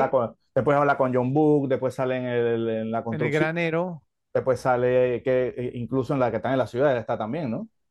Este está ahí. También, sí. A, Ale que le ponen el barquillo en, la cara. Sí, sale bastante, sale bastante. Sale al final también. Sí, sí, sí, Ok, está bien, está bien. Bueno, eh, y, y una, digamos, también, no sé si a ti te gustó la actuación, digamos, de, de, de Patty Lupón, como Elaine. La hermana de John Book. ¿Te gustó? ¿No, no te gustó? Normal, no la hallé, o sea, no la hallé, wow, ¿se entiende? O sea, que, oh, me quedé con esa actuación. No, normal, o sea, alguien que estuvo ahí circunstancialmente y ya, o sea. Tú sabes que, que, que e- e- ella, o sea, si, si tú buscas las escenas borradas, obviamente, pues no, yo esta película la tengo en, en- en formato digital, entonces yo vi las escenas borradas. Cuando hay una escena borrada, ¿tú, tú la has visto o no? ¿O no la has No. visto? Bueno, ¿sabes? Porque obviamente que Rachel y Samuel, digamos, entonces pasan la noche en la casa de ella, ¿sí? En- la hermana de John Book. Entonces, cuando al día siguiente ella baja, ¿cierto? Y entonces está Rachel con Samuel y los dos hijos de ella, creo que eran dos, Ujú. digamos, o sea, pues como desayunando y todo, todo lo demás. Y entonces ella baja y entonces, o sea, pues entonces se, se queda como, como así porque pa- al parecer la, la cocina era un desastre y Rachel lo arregló todo, o sea, ¿no? Y los hijos de ella estaban, digamos, uno estaba frega- fregando la loza o lavando la loza, los platos, y el otro estaba limpiando, y ella dijo, ¿cómo lograste que ellos, porque ellos no hacen nada? Y entonces Rachel le dice, no, pues, motivando, sí mantener con un poquito de motivación, los, los, los niños pueden hacer como cual- cualquier cosa, simplemente hay que saber cómo hacerlo. Entonces, a ella como que no le cayó bien el tema, y le dijo, ¿y quién tú te crees que eres? Y vienes a mi casa, no sé qué, y te metes en mi cocina, ¿quién diablos te crees que eres? Y se, se enoja, o sea, ¿no? Con ella y después baja el tipo que ella tenía, ¿no? En la casa.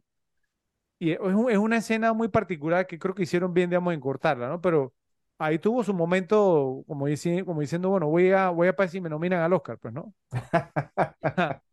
Pero, pero la cortaron, ¿sí? Si hubieran dejado esa Aunque, escena, aunque quizá- sea, pa- aunque sea, voy a ver si me nominan al, pre- al premio de la repetible. Eh, exactamente, sí. Sí, sí. Más, eh, cu- 40 años, de, ca- casi A, a 40 ver si años me después. al, al premio Donald Sutherland. Sí, sí. eh, eh, casi 40 años después, o sea, pues no, dos, dos, dos podcasters, digamos, entonces me van a nominar a, al, al- al premio de Rubacena. No, pero, pero sí, yo creo que Danny Glover, ¿cierto? En el papel de Ja- James Ma- McPhee es que es, o sea, es electrizante, ¿no? O sea, y, y se nota cuando un actor, ¿cierto? Tiene presencia, ¿verdad? O sea, un- un- es un gran villano, y eso que no es el villano principal, Es que, se, supuestamente. es que se come la escena, o sea, porque pues yo pienso que, no lo peor, pero digo, lo menos que a mí eh, me, me llama la atención de esa escena es la parte del asesinato, sino es como es, el, es, el, es, el- es la onda con que anda después del asesinato. O sea, el tipo anda cool, calmado, lo que, o sea, la cara que tiene ahí, que es brutal. Sí. Y, y cuando se lava las manos, todo ese tema, uf, brillante. No, no, es, es que todo, por, porque, porque lo, lo, lo que te comentaba yo en, en la, en, la, en la escena del tiroteo con John Book, igual, o sea, venía muy sereno, como muy confiado, y hasta incluso al final, en el desenlace, o sea, él es el que golpea a Eli, ¿cierto? Él buscamos entonces a Ferguson, y dice, Fergie, Fergie, Fergie, no sé qué, ¿no? Y bueno, y su muerte también es bastante cool, o sea, él es el único que muere, digamos, con un disparo. O un disparo, sí. ¿sí? Entonces, o sea, es, es tremendo, es tremendo. Entonces, eh, bueno, entonces Danny Glover, ¿cierto? En el papel de James McPhee, se lleva el premio Donald Sutherland en Testigo en Peligro como el roba escenas. Entonces, por favor, Repes nos dice en la sección de comentarios si están de acuerdo con nuestra elección.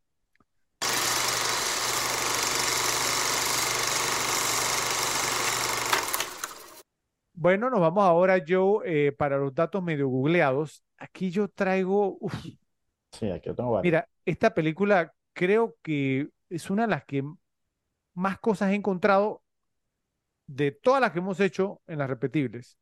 Entonces, no sé si tú traes mucho, si quieres que empiece yo y te la paso, o tú cómo, cómo vienes. Yo, uf, yo tengo también varias.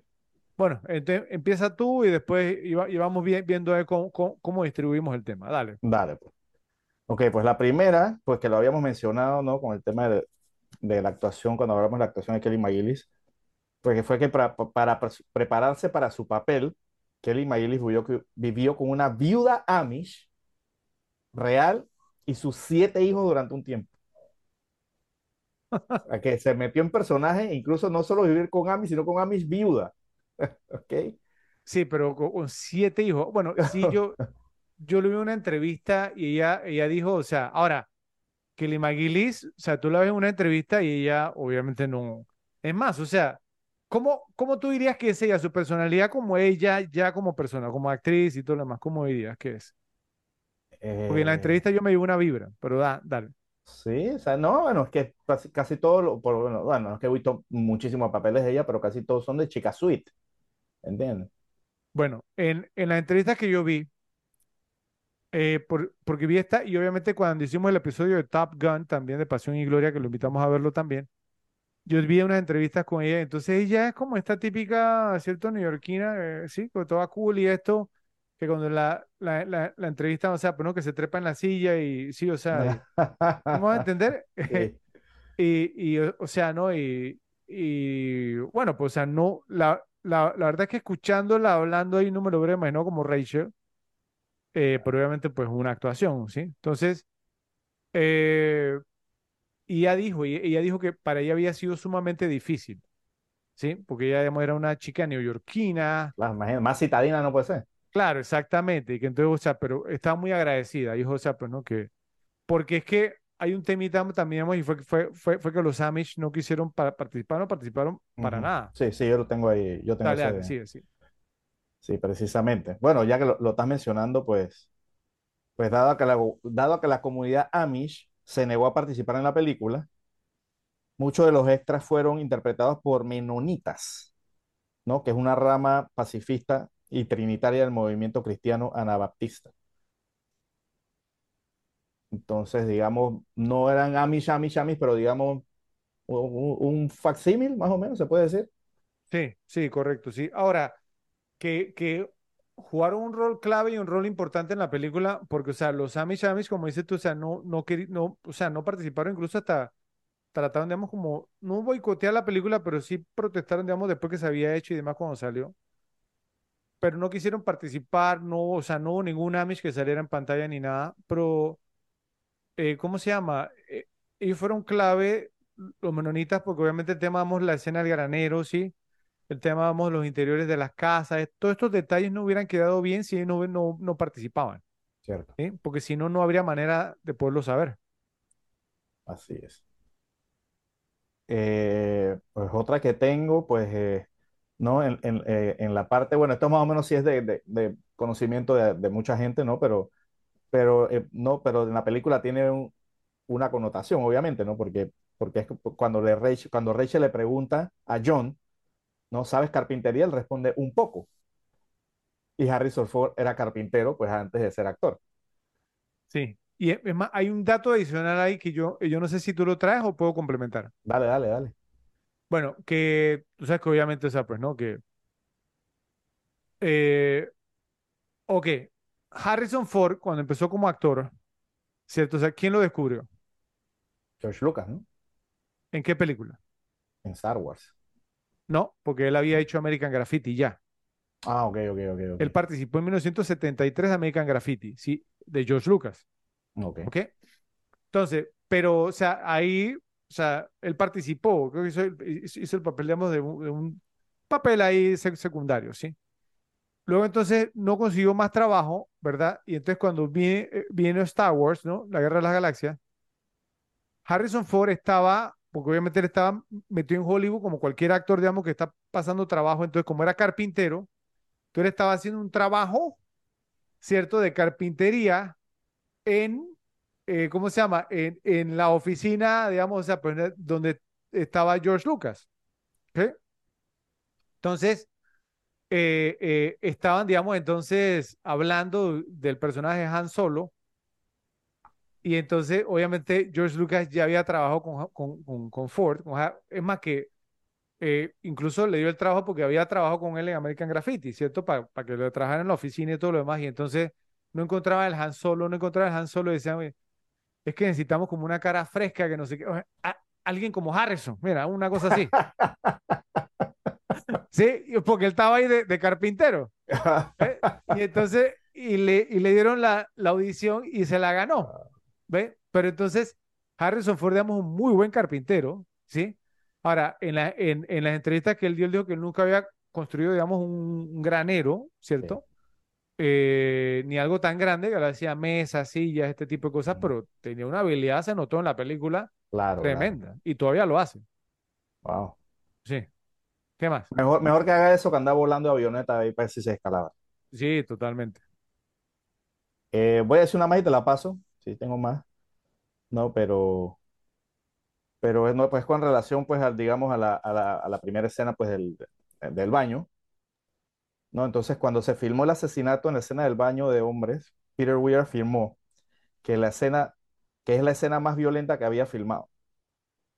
Eh, incluso hoy, todavía piensa que quizás fue demasiado violento, Sí, fue pero fuerte. para, pero para provocar la indignación por la violencia que se produjo, ante, o sea, que lo que quería era provocar indignación por la violencia que se produjo ante los ojos de un niño Amish inocente.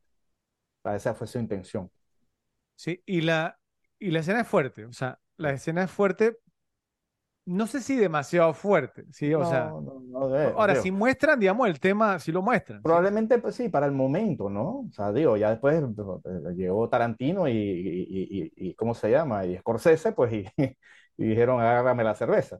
Pero mira, mira que damos un ejemplo, o sea, Pulp, Pulp Fiction, o sea, tú siempre piensas en Pulp, Fiction como una, una pe- película muy violenta, pero la violencia que aparece en pantalla no es, sí, o sea, nunca es como tan, sí, tan gráfica, ¿no? Aquí Claro. esta te muestra cuando Es- le, cuando sí, le, es- Scorsese sí más, por ejemplo, en Casino, ¿no? Con el tema la pluma, claro, por eso te estoy la diciendo, pluma, sí, la pluma en el cuello y, y al todas tipo, estas cosas, claro, tipo la, exactamente, con la prensa en la cabeza. Pero bueno, sí, sí, sí, sí estoy de acuerdo, pero pienso que, que era necesario, era necesario. Sí, sí, claro. ¿Ok? Bueno, voy yo que también traigo varias. ¿Ok? Dale. Primero, yo, el título original de la película, bueno, del guion y de la película se llamaba Cold Home, llamado a casa, que es el término Amish para la muerte. Oh. ¿Te hubiera gustado más Cold Home o te gustó Witness? Mm, No me molesta Call Home, pero creo que ya estoy acostumbrado a Witness, ¿no? Ok, Pero no me molesta Call Home. ok. Bueno, eh, en, en, había un final original, yo, en el guion, en el que James McPhee, o sea, el personaje de Danny Glover, moría, digamos, a mano, o en este caso, a patas de una mula, Oh, no. y no, y no por un tiro, digamos, en la escopeta de John Book como quedó en el corte final. Entonces, el, el, el productor, ese productor salvó la película también con sus, sus Sí, sí, aportes, sí, ¿no? sí, Porque, o sea, Peter Weir en, en algún momento también como que se, se interesó mucho por los Amish, ¿cierto? Y la cultura Amish y todo, todo lo demás que se nota en la película. Y entonces se iba mucho como por, por, por ese lado, y lo que te digo, que él, él, no, él no quería filmar la escena donde John Book le pega al tipo, No ¿cierto? quería No lo quería violencia, no hacer, quería violencia. no quería violencia, exactamente. Y entonces, y el, el productor le dijo, hey, brother, eh, eh, todo esto está muy bien, ¿cierto? Pero ne- necesitamos, o sea, es un policía de Filadelfia, brother, sí, o sea, Ah, ah, tampoco es ahí es donde, sí. ahí es donde hubiera estado perfecto David Cronenberg. ¿Ah? David Cronenberg no, lo hubiera, no lo hubiera temblado la mano para No, poner no, nada de violencia. Pero, pero, pero, pero al final, Peter Weir, he came around, ¿cierto? O Sí, sea, sí. ¿no? se, se hizo presente. Entonces, el productor ejecutivo dijo, brother, es un policía de Filadelfia, o sea, eh, llegan tres, ¿cierto? O sea, que lo quieren matar, o sea, eh, o sea, yo entiendo el tema de que, bueno, el pacifismo y de que él se está defendiendo, digamos, con las herramientas que tiene, pero, brother, o sea, no se va a despachar, digamos, tres sin meter un tiro a alguien, Exacto. ¿sí? Menos por una patada de mula, eso hubiera sido totalmente... No, sí, y, y es más, y ¿cómo se llama? Y, y, y Weir insistió en que fuese un solo tiro de escopeta, ¿sí? Él no quiso, digamos, que fuera más, más de un tiro y quedó- me parece que quedó muy bien. E incluso realista, porque ¿cuál es, cuál es mi tema, ¿no? Con los, con esos clichés? La muerte, la muerte de los personajes no principales que siempre tiene algo que nunca quedan muertos de un tiro. Entonces eso me pareció excelente. O sea, un tiro de escopeta mata a cualquiera, ¿entiendes? Entonces, si lo vas a hacer un tiro de escopeta, es un tiro, eso es todo lo que necesito. Entonces me pareció perfecto. ok, muy bien. Eh, yo, bueno, el tema, digamos, o sea, pues no, la escena final entre John y Rachel, no sé si tú traes esta, ¿no? Sí. Se escribió originalmente con 10 páginas de diálogo, Uf. ¿ok? En las cuales ambos se turnaban como para expresar, digamos, sus sentimientos y explicaban, digamos, con palabras en la escena final, ¿cierto? ¿Por qué, por qué no podían estar juntos? ¿Tú te imaginas eso? No, y hubiera sido totalmente discordante con toda la película. O sea, después que tienes pocos diálogos, muchas miradas, vas a meter 10 páginas que son 10 minutos. 10 minutos de diálogo, no. Eso hubiera, sido desentonante total. Hubiera, hubiera sido un desastre. O sea, yo me imagino esa escena como de que Rachel, eh, este tiempo contigo ha sido maravilloso, ¿cierto? Eh, bueno. Uy, John, tú también me hiciste olvidar a mi marido en 10 días. No, sí, no, sí, no, no, no, no, para nada. Ahora, hay un tema, hay un tema, que lo quiero mencionar también, ok, pero para mencionarlo te tengo que preguntar cuál es tu opinión, porque tu opinión, digamos, me imagino que sería la opinión de las personas que vieron la, la película y de los repes. Porque yo flirteé, ¿cierto? O sea, con el tema hace un, coqueteé con el tema hace un momento, hace, hace un rato, cuando estaba describiendo, digamos, la escena, o sea, ¿no? Entre, entre Johnny y Rachel en, en, uno de los segmentos previos. Y entonces hablé, digamos, que si se, que si se consumó la relación o no se consumó la relación. Entonces, yo te pregunto a ti, para ti, o sea, John Book y Rachel Lab ¿Hicieron el nasty o no hicieron el nasty? Yo digo que sí. Tú dices que sí. No nos lo mostraron. Y no lo mostraron. Pero tú dices que sí hicieron el nasty. ¿En qué te basas para decir que hubo hanky panky? Yo pienso que después de esa parte, pues de todo el del beso y ese, y, ese tema, pues, cuando se encontraron ahí, yo pienso que ahí es donde yo pienso, o sea, yo, yo, yo soy de los que piensa que tú no tienes que poner una escena de relaciones para saber qué pasar sea, esas escenas a veces pienso que son, están de más en algunas veces. Pero hay gente que, piensa que no se consumó, que simplemente se besaron y ya. Cada quien piense lo que quiera. Pero yo pienso que totalmente sí. Y, ahora, y, que lo hicieron con mucha clase. Ahora, hay, hay dos cosas, ¿no? Por, porque digamos, esa escena se dio cuando era casi el anochecer, ¿cierto? O sea, cuando ellos se besan, digamos, al lado de la pajarera, y la escena que le sigue es cuando llegan Schaefer, eh, eh, McPhee y Ferguson, que, que, es el plano, decíamos, que parece una película del oeste. Ese plano que le sigue, eso fue al amanecer, ¿cierto? Pues para, como el oeste, ¿sí? O sea, como al amanecer llegamos a matar, ¿no? Entonces, ahí, ahí es donde primero, o sea, como que se entiende, obviamente, que pasaron la noche juntos, ¿sí? Pero entonces, para los que tienen dudas, porque yo sé y conozco a personas que tienen dudas que piensan que no se consumó la relación, yo, yo vi fotos, ¿cierto? Eh, o sea, porque si hubo una escena, o sea, no, nunca he visto la escena, o sea, no, que se borró, pero sí he visto fotos de John Book y Rachel Lapp en el granero haciendo el nasty, ¿sí? Eh, o sea, digamos, muy apasionadamente. Para mí se cae de su peso con lo que muestran es suficiente. Exactamente. Entonces, el tema es que sí lo hicieron. ¿Sí me a entender? Entonces, eh, en pocas palabras, John Book le tumbó el mandado a Daniel Hockliner. Sí, sí, sí, sí. Eso te digo. O sea, lo vio con el serrucho de una vez y no era para cortar una, para cortarle la pata a una silla. Ok, entonces, entonces, ah, pues no, sí, sí se consumó, sí se consumó el tema, ¿cierto? Y bueno, y creo, digamos, entonces, pues que ahí sí no, e, no era necesario. Bueno, eh, otra, Joe, el trailer teatral presenta una escena que no se usó en la película, ¿cierto? En esta escena, John Book le, le dice a Schaefer, eh, en, en, la parte trasera de un auto de policía, ¿sí? No sé si era un patrulla porque no se alcanza a ver bien. Están los dos sentados. Eh, creo que era, digamos, como fuera de la estación de trenes, que, había un que hubo un testigo, ¿cierto? que alguien que presenció el asesinato y, en el trailer se ve como la cara de preocupación de, de Schaefer, ¿no? Entonces, eh, creo que la, la cortaron para que entonces después que Schaefer se enterara cuando New Book va a su casa, ¿sí? Y que la escena que sigue, digamos, entonces es que McPhee trata de matar, digamos, a Book y ahí Book se da cuenta que Schaefer está involucrado. Entonces creo que esa escena hubiera, hubiese estado más, pero en el trailer aparece. ¿Ok? Bueno, te voy a dar una más y luego te, la regreso porque tengo varias. ¿Ok? Dale. Eh, la canción, digamos, que se escogió para la serenata, ¿cierto? Y el baile en el granero, yo la mencioné hace un rato. ¿Cuál era yo? Era. Em, What a Wonderful, world, de Sam Cooke. Esa de Don't Know Much About History. Bueno, entonces, eh, ¿sabes por, por, por qué, qué elegí esa canción? No.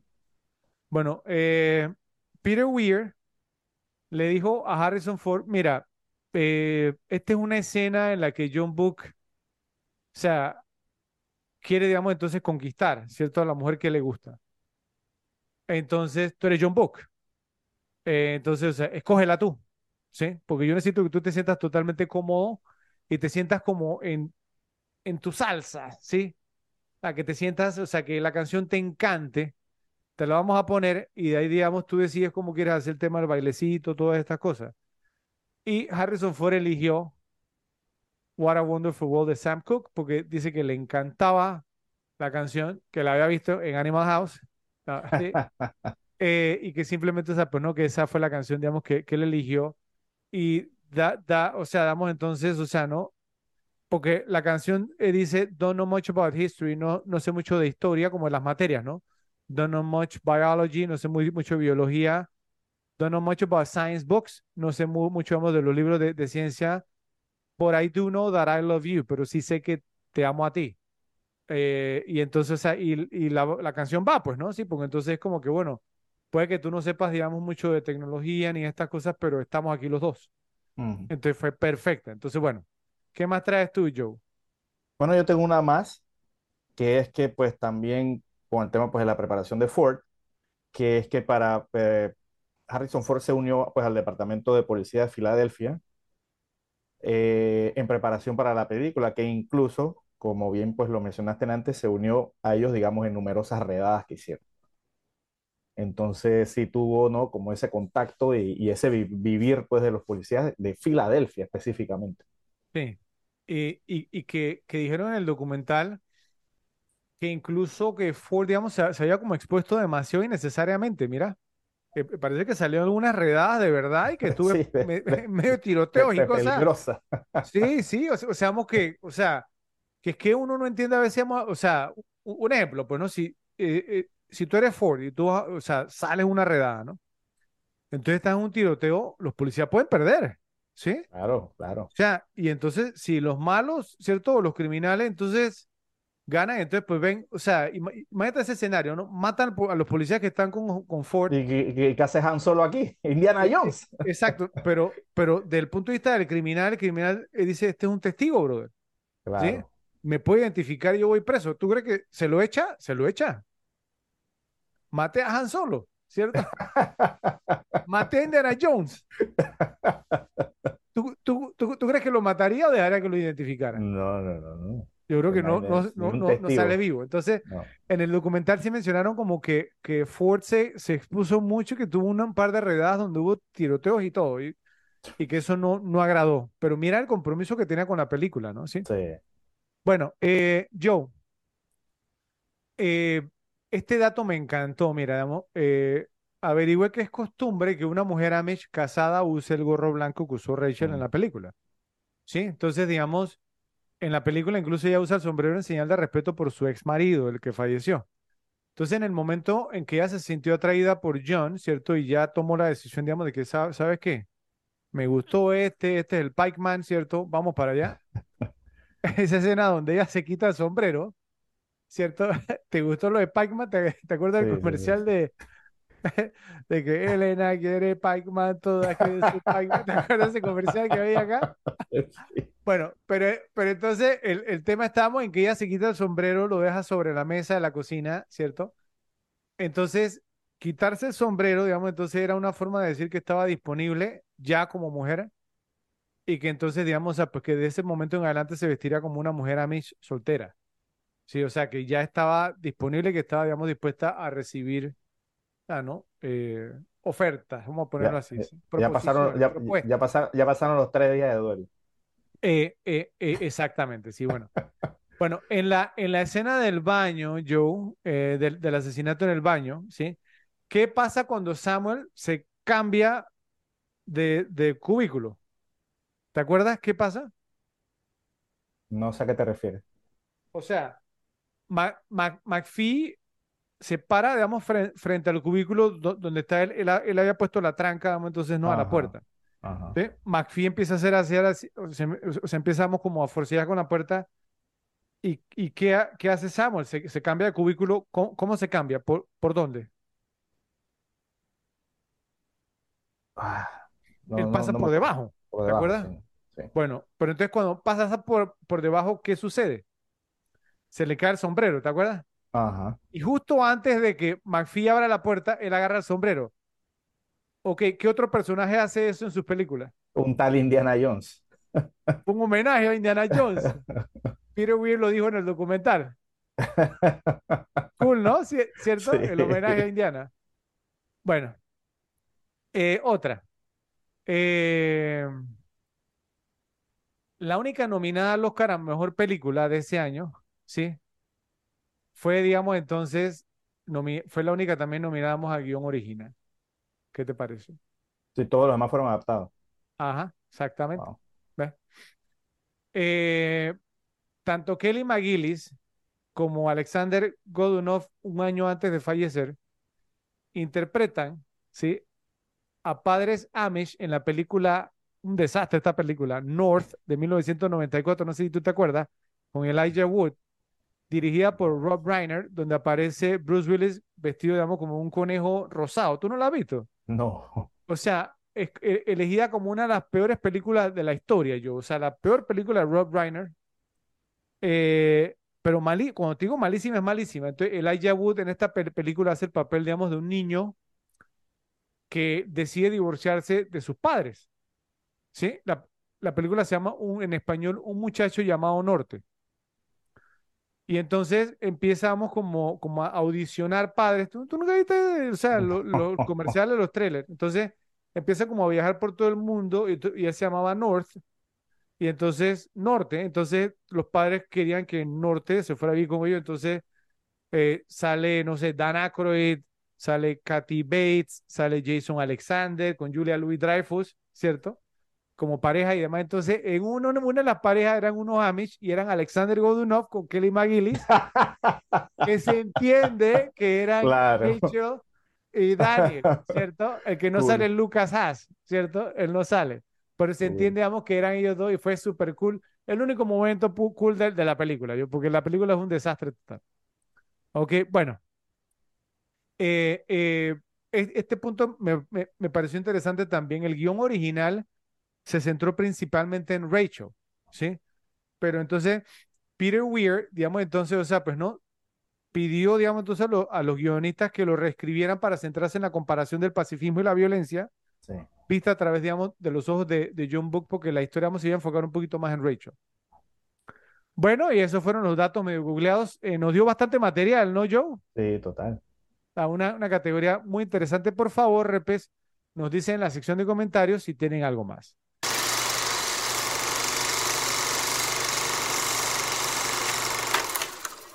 Eh, pasamos a la categoría que más te gusta, Joe, eh, cositas que nos molestan.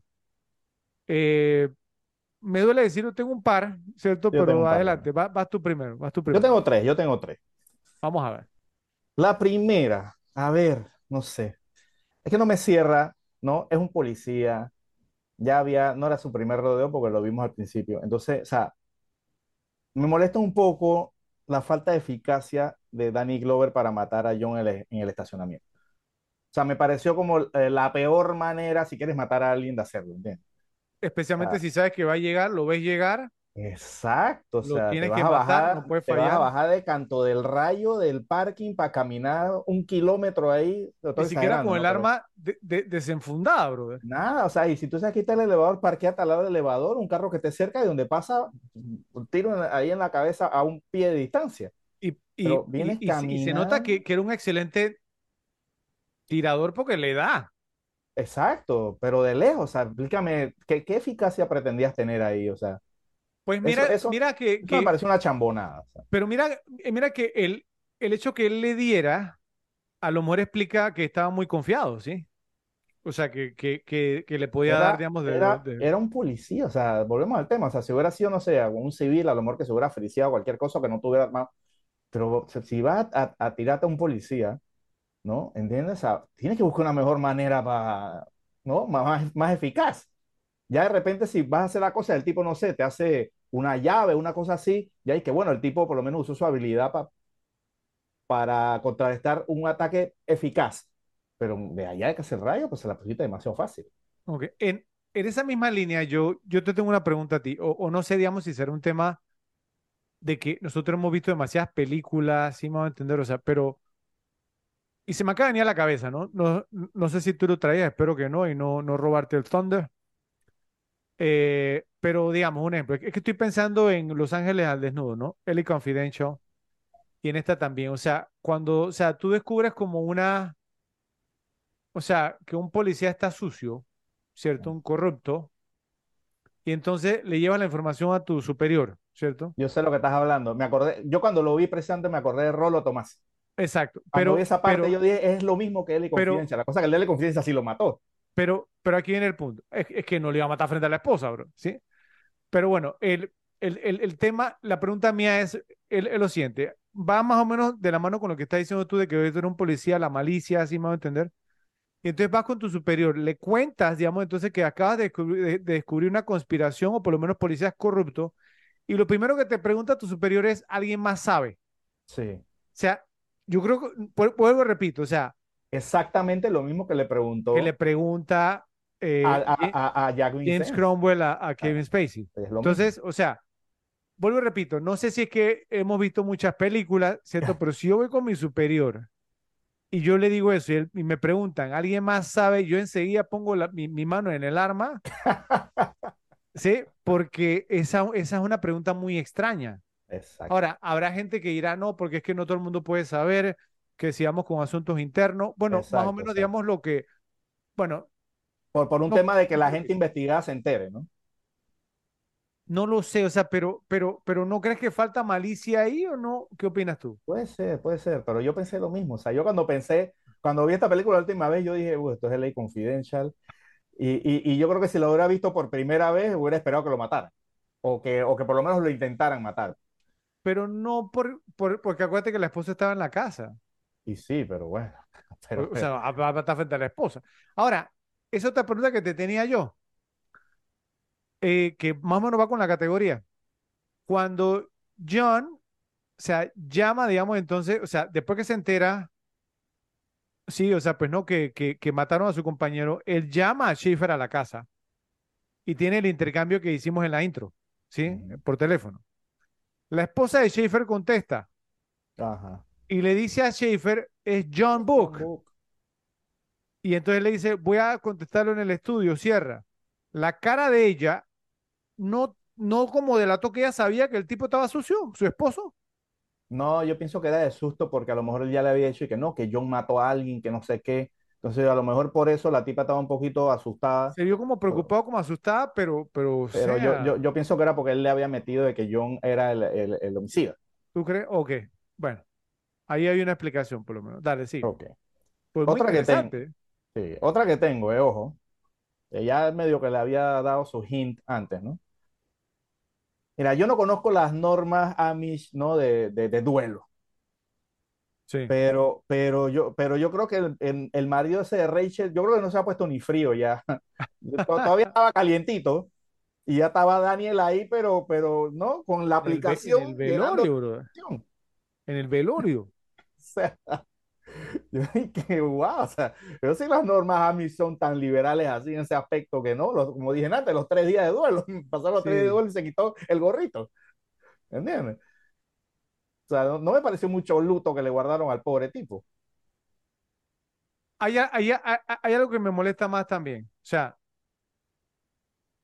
en esa misma línea, ¿ok? Samuel, habíamos dicho, no, no, tenía 8 o 9 años. Acaba de morir su papá. Exacto. ¿En algún momento durante la película tú sentiste a Samuel como que le hacía falta a su papá? No. ¿Cierto? O sea, o, sea, no nos, obviamente lo de Rachel también pues está coqueteando con el policía, está recibiendo a, a Daniel Hogliner, ¿cierto? Un visitante, se Pero sienta con él. eso, eso, Está bien, pero, pero Samuel es un niño, Joe. Sí, o sea, es su papá, o sea, lo tiene que eso, extrañar. nah, eh, eso tiene, eso tiene su explicación y te he dicho que lo he vivido en carne propia, no en mí, pero en personas cercanas, de que de, de, de los, del papá que falleció, digamos, a, a cuando esas personas estaban jóvenes, te estoy hablando de menos de, de 10 años o menos de 12 años, Sí, Y ponte que era, pues todos estábamos ahí, pues yo era un niño también, y ellos estaban prácticamente como si nada. O sea, no, o sea, no estaban disque afectados, nada, ellos estaban tranquilos, normal, normal. Pero digo, O yo, sea, pues es un tema yo, que yo son, no me refiero en el entierro, tienen me, ese, me refiero en los días después, el tiempo después. ¿No y no extrañaba a sé, su papá? puede que lo Ah, extrañen, pero no, no, no pienso que es ese, ese, esa depre que tiene ya una, una persona más adulta. Sea, por lo menos yo en, en ese aspecto te lo digo, o sea, no, no, no, por lo menos con esas personas yo no lo noté. es creíble, es creíble Es entonces. creíble, es creíble, es Ok. ¿qué más traes? Pues la última que tengo, pues la última cosa sí que me molestó, ¿no? O sea, yo no sé si a ti no te molestó también, pues el, el- el- viejo pedorro ese que, que, que, que le reclamó a los Amish, de, de- de que no, que por qué Boo que le dio un, un, un puñete al payaso ese del helado, o sea, que no haya dicho, en vez de eso, que no haya dicho y que, oye, bien hecho por irrespetuoso que tienes que estar metiendo en un helado, el tipo se va a poner bravo de que, oye, pero es malo para el Con turismo, o el sea, ¿qué, Amish, pero el, el, el otro sí lo de puede humillar y puede hacer lo que quiera. El, el Exacto, o otro sea, sí. ¿qué clase de persona tienes que ser tú? O sea, se, se me- se merecía que le dieran un bofetón a él también, pilla. Mm, O sea, eh, yo dije, wow, o sea, qué cosa más injustificada. ¿entiendes? Ese era lo, ya lo último que traí. Ok. Bueno, mis tres son las siguientes, yo. Ok. Pueden ser discutibles, pero bueno, me vinieron a la cabeza esta última vez que la estaba viendo, ¿ok? Pueden ser discutibles. Vamos a ver.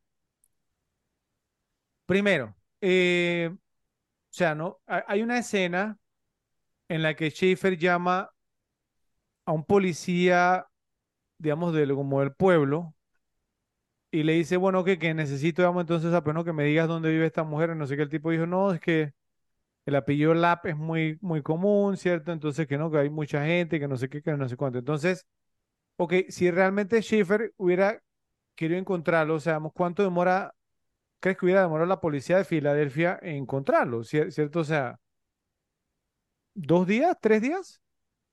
No sé, depende, pero si tú dices que hay mil asentamientos, no creo que sea tan fácil, ¿eh? No, no, no, pero 700 asentamientos en, en los tres estados, no en Pensilvania, ¿sí? Pero de todas maneras, o sea, Ponte o que sea, haya pues, un tercio, pues. O sea, igual son un montón. bueno, pero pudiste haber mandado unos, unos patrullas, ¿cierto? Pampa, ¿sí, sí me va a entender? O sea, creo que en dos, tres días lo encuentran, ¿o no? ¿Quién sabe? ¿Quién sabe? O sea, hasta preguntando yo, hey, la viuda que está como quiere, con el niño que, adorable el niño, porque el niño también es adorable, ¿cierto? Eh, eh, eh, la, la viuda que está, pero, ah, ¿cierto?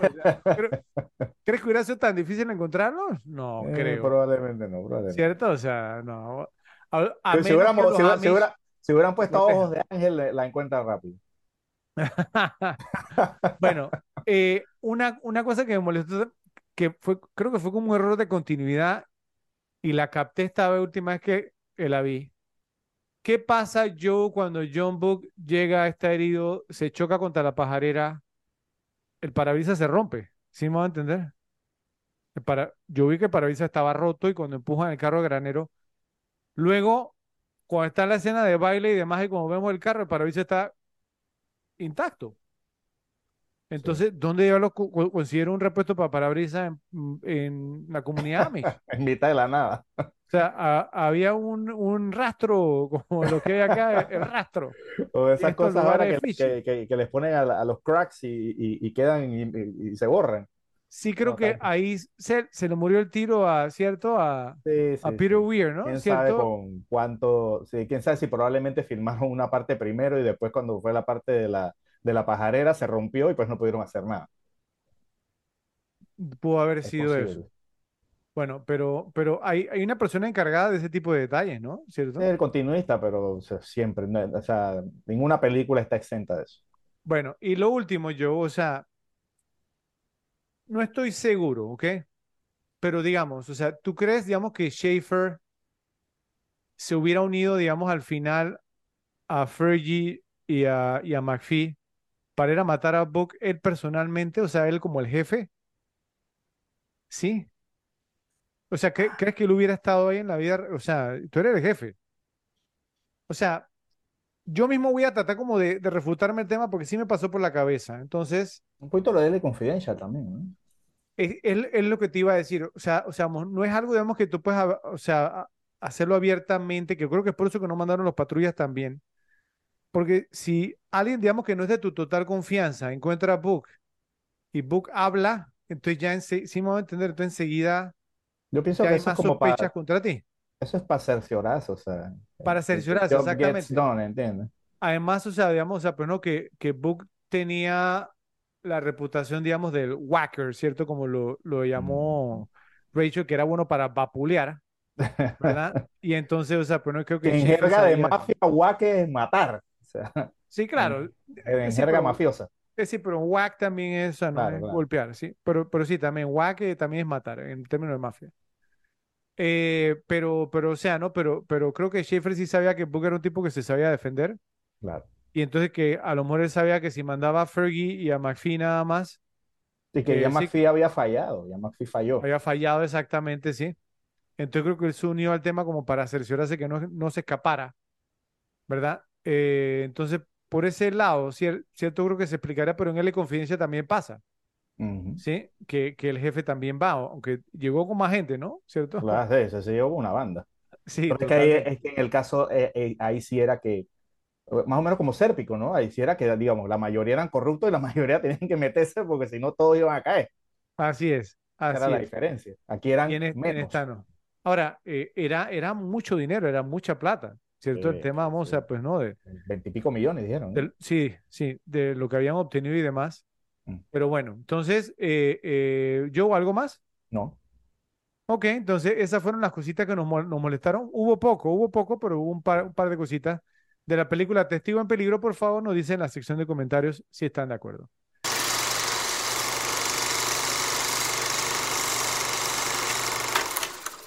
Bueno, para finalizar, Joe, ¿quién ganó la película? Me gustaría entonces escuchar, digamos, tu parecer. Vamos a ver. Ok, yo tengo a dos que me parece ganaron la película. A ver. Eh, primeramente, pues. Ah, ok, eh, no sabría cómo diferenciarlos, no sabría si ponerlos empate o si inclinarme más por uno. Si me inclinara más por uno, yo pienso que por. Es que está complicado, es que está complicado. Entonces vamos a decirlo a los dos, digamos, como iguales. Eh, pues uno, el director Peter Weir, por supuesto. Eh, obviamente, pues su primera película en Estados Unidos y, y, pues el éxito que fue y digamos todo lo que hizo después, pues eh, digamos, esta fue la película pues que lo puso en el, en el mapa en Estados Unidos, ¿no? Sí, Entonces, él es uno de los ganadores y el otro es que, por, por lo menos con el otro que tengo, ah, es que no, no sé si decir tanto que es ganador porque a raíz de esta película no fue que, porque es que, ya lo mencionamos, él tuvo tres peliculones en el mismo año, entonces no le podemos dar todo el crédito también a este de que por esta fue que fue, ¿entiendes? Porque fue como una seguidilla que tuvo ahí y ya después entonces se convirtió en un nombre y es Danny Danny Glover. Glover. Claro, o sea, yo pienso que esta es parte de que, o sea, eh, ganador parcial porque en verdad tuvo tres peliculones ese año y, y, y, y entonces pienso que fue la suma de esas tres películas, ¿no? Pero obviamente esta fue parte. Eh, así que esos son los que tengo. Ok, eh, sí, porque es que, o sea, Harrison Ford ya era Harrison Ford, Exacto. pero no era Harrison Ford con peso de actor, era Harrison Ford con peso, digamos, de action hero, ¿sí? De héroe de, de de acción. Exacto. El porque Dan- tema es, Danny el Glover tema hizo es en el mismo año Witness, Silverado y El color púrpura. O sea, en un solo año. de un O sea, solo año. o sea, Y de las tres, obviamente, el color púrpura fue, fue tuvo el papel más protagónico. En exacto. Silverado también tuvo, tuvo bastante, ¿sí? Esta fue la que menos tuvo. Pero de ahí ya pasó, digamos, entonces, pues no, Arma Mortal, Claro, y en Arma Mortal se convirtió en, pues, en leyenda, por decirlo así. Danny, Danny Glover, exactamente, sí. Eh, que al final, digamos, creo que Arma Mortal también, o sea, pues no, ter- terminó desviándolo del, del papel de villano, que me parece que lo hacía súper bien Exacto, y que exacto. no me gustó que lo dejara. Él después hizo, él hizo un papel, eh, eh, no, no es tanto de villano, ¿no? Pero muy buen papel también, en una película que se llama eh, eh, eh, Manderley, que es de la, Lars von Trier, que es como eh, la ¿Cómo, secuela cómo se de llama? Manderley. Es la secuela de Dogville, ¿no? Ok. El personaje que era Nicole Kidman en Dogville, pues llega a otro lugar, entonces estas eran como una gente que eran así, que, vivían como en una casa, entonces era una pura, pura, gente como de raza negra, entonces ella llega ahí y de uno de esos es Danny Glover, entonces todo se comienza a el rayo. Eh, Manderley, si Dogville es del 90, Dogville de qué año es de 2003, ¿no? Espérate, ya te es que no, no la encuentro. Ah, Manderley del 2005, dice. 2005, sí. Ok. Eso muy buen papel ahí también. Ok. Bueno, entonces, eh, para ti estábamos entre Peter Weir y Danny Glover. Exacto. Kelly McGillis no capitalizó, o sea, o sea, capitalizó con Top Gun. Exacto, o sea, esta la, la impulsó Top, Top Gun, pero hasta ahí. Y Top Gun la llevó a otro nivel. Después de Top Gun, ¿tú te acuerdas de algo más que hizo Kelly No, McGillis? no, no, no. Después del éxito de, de Top Gun, mira que, ah, bueno, apareció en The Accused con Jodie Foster, que Jodie Foster ganó el Oscar. Ujú. Esa película, eh, Acusados, y ella era la que hacía el papel, digamos, pues como de la abogada de Jodie Foster. No, Sí. creo que, creo que no fue nominada, creo que no.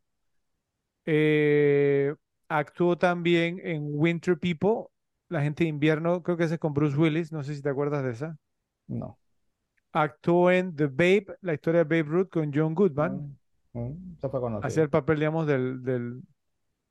Y aparte de, de eso, la verdad es que se la tragó la tierra, o sea, Sí. ha estado actuando, cier- ¿cierto? O sea, y películas y un montón de cosas, pero la verdad es que no, o sea, su carrera no, no arrancó en el 2020, el último crédito que tiene, una serie que se llama Dirty John, como John el Sucio, algo así. Ah, sí, esa me dijo una amiga que la ha visto, que es de un tipo como que hacía estafas y esas cosas. Bueno, no, es de la vida real.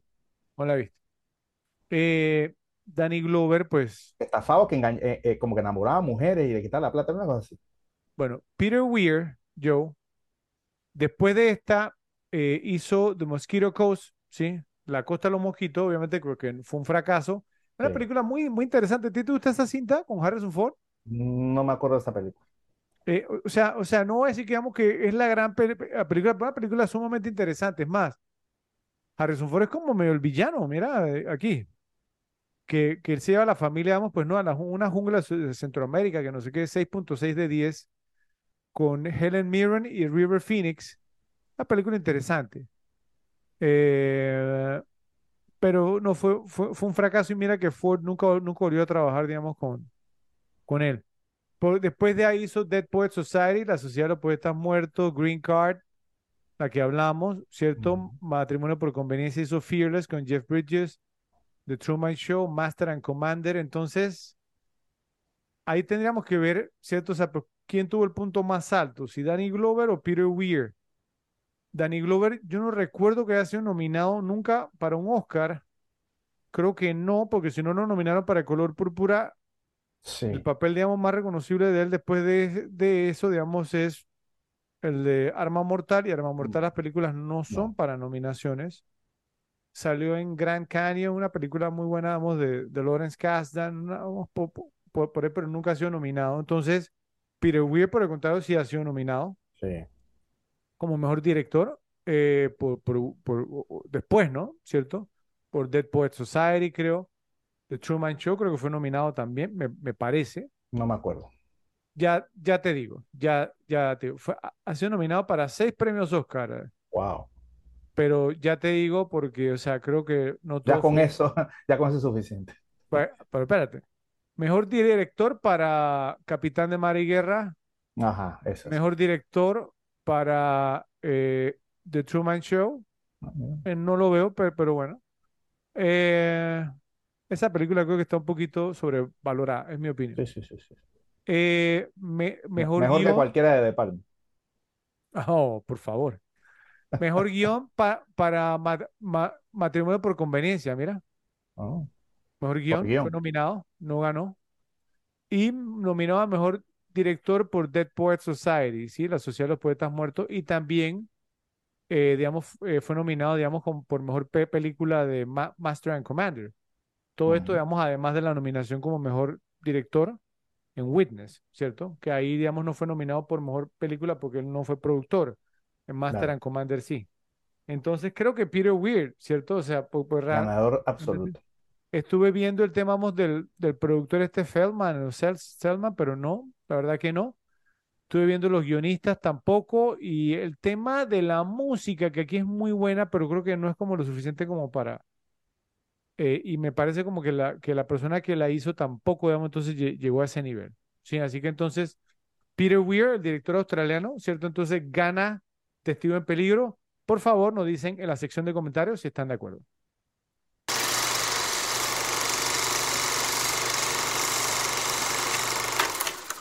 Testigo en Peligro es una película que literalmente me dejó sin aliento. Durante su estreno se comercializó como un thriller tenso y ambientado en la comunidad Amish, pero los avances no lograron mostrar la película como lo que realmente es. Una historia de amor inteligente, confinada en un thriller, dentro de un contraste de culturas. Y todas las partes que la componen son excelentes. Técnicamente puede ser una película de policías, pero en realidad es mucho más. Es un estudio del personaje de un hombre profundamente cínico que se ve cambiado por un entorno simple e inocente.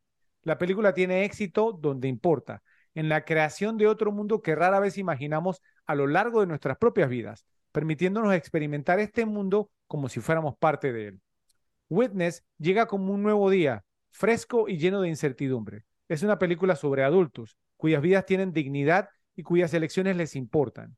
Y también es un thriller de primerísima categoría. Es emocionante, conmovedor, excitante, aterrador, romántico y nunca se equivoca. Es un gran film y yo en lo personal me siento sumamente orgulloso de haber sido testigo de Testigo en Peligro. Por eso le dedicamos un episodio aquí, en las repetibles. Gracias, Ose, y gracias a ustedes, Repes, por estar con nosotros. Los esperamos en el próximo episodio de las repetibles. ¿Por qué? Porque hay películas para ver y disfrutar una y otra vez. Y corte.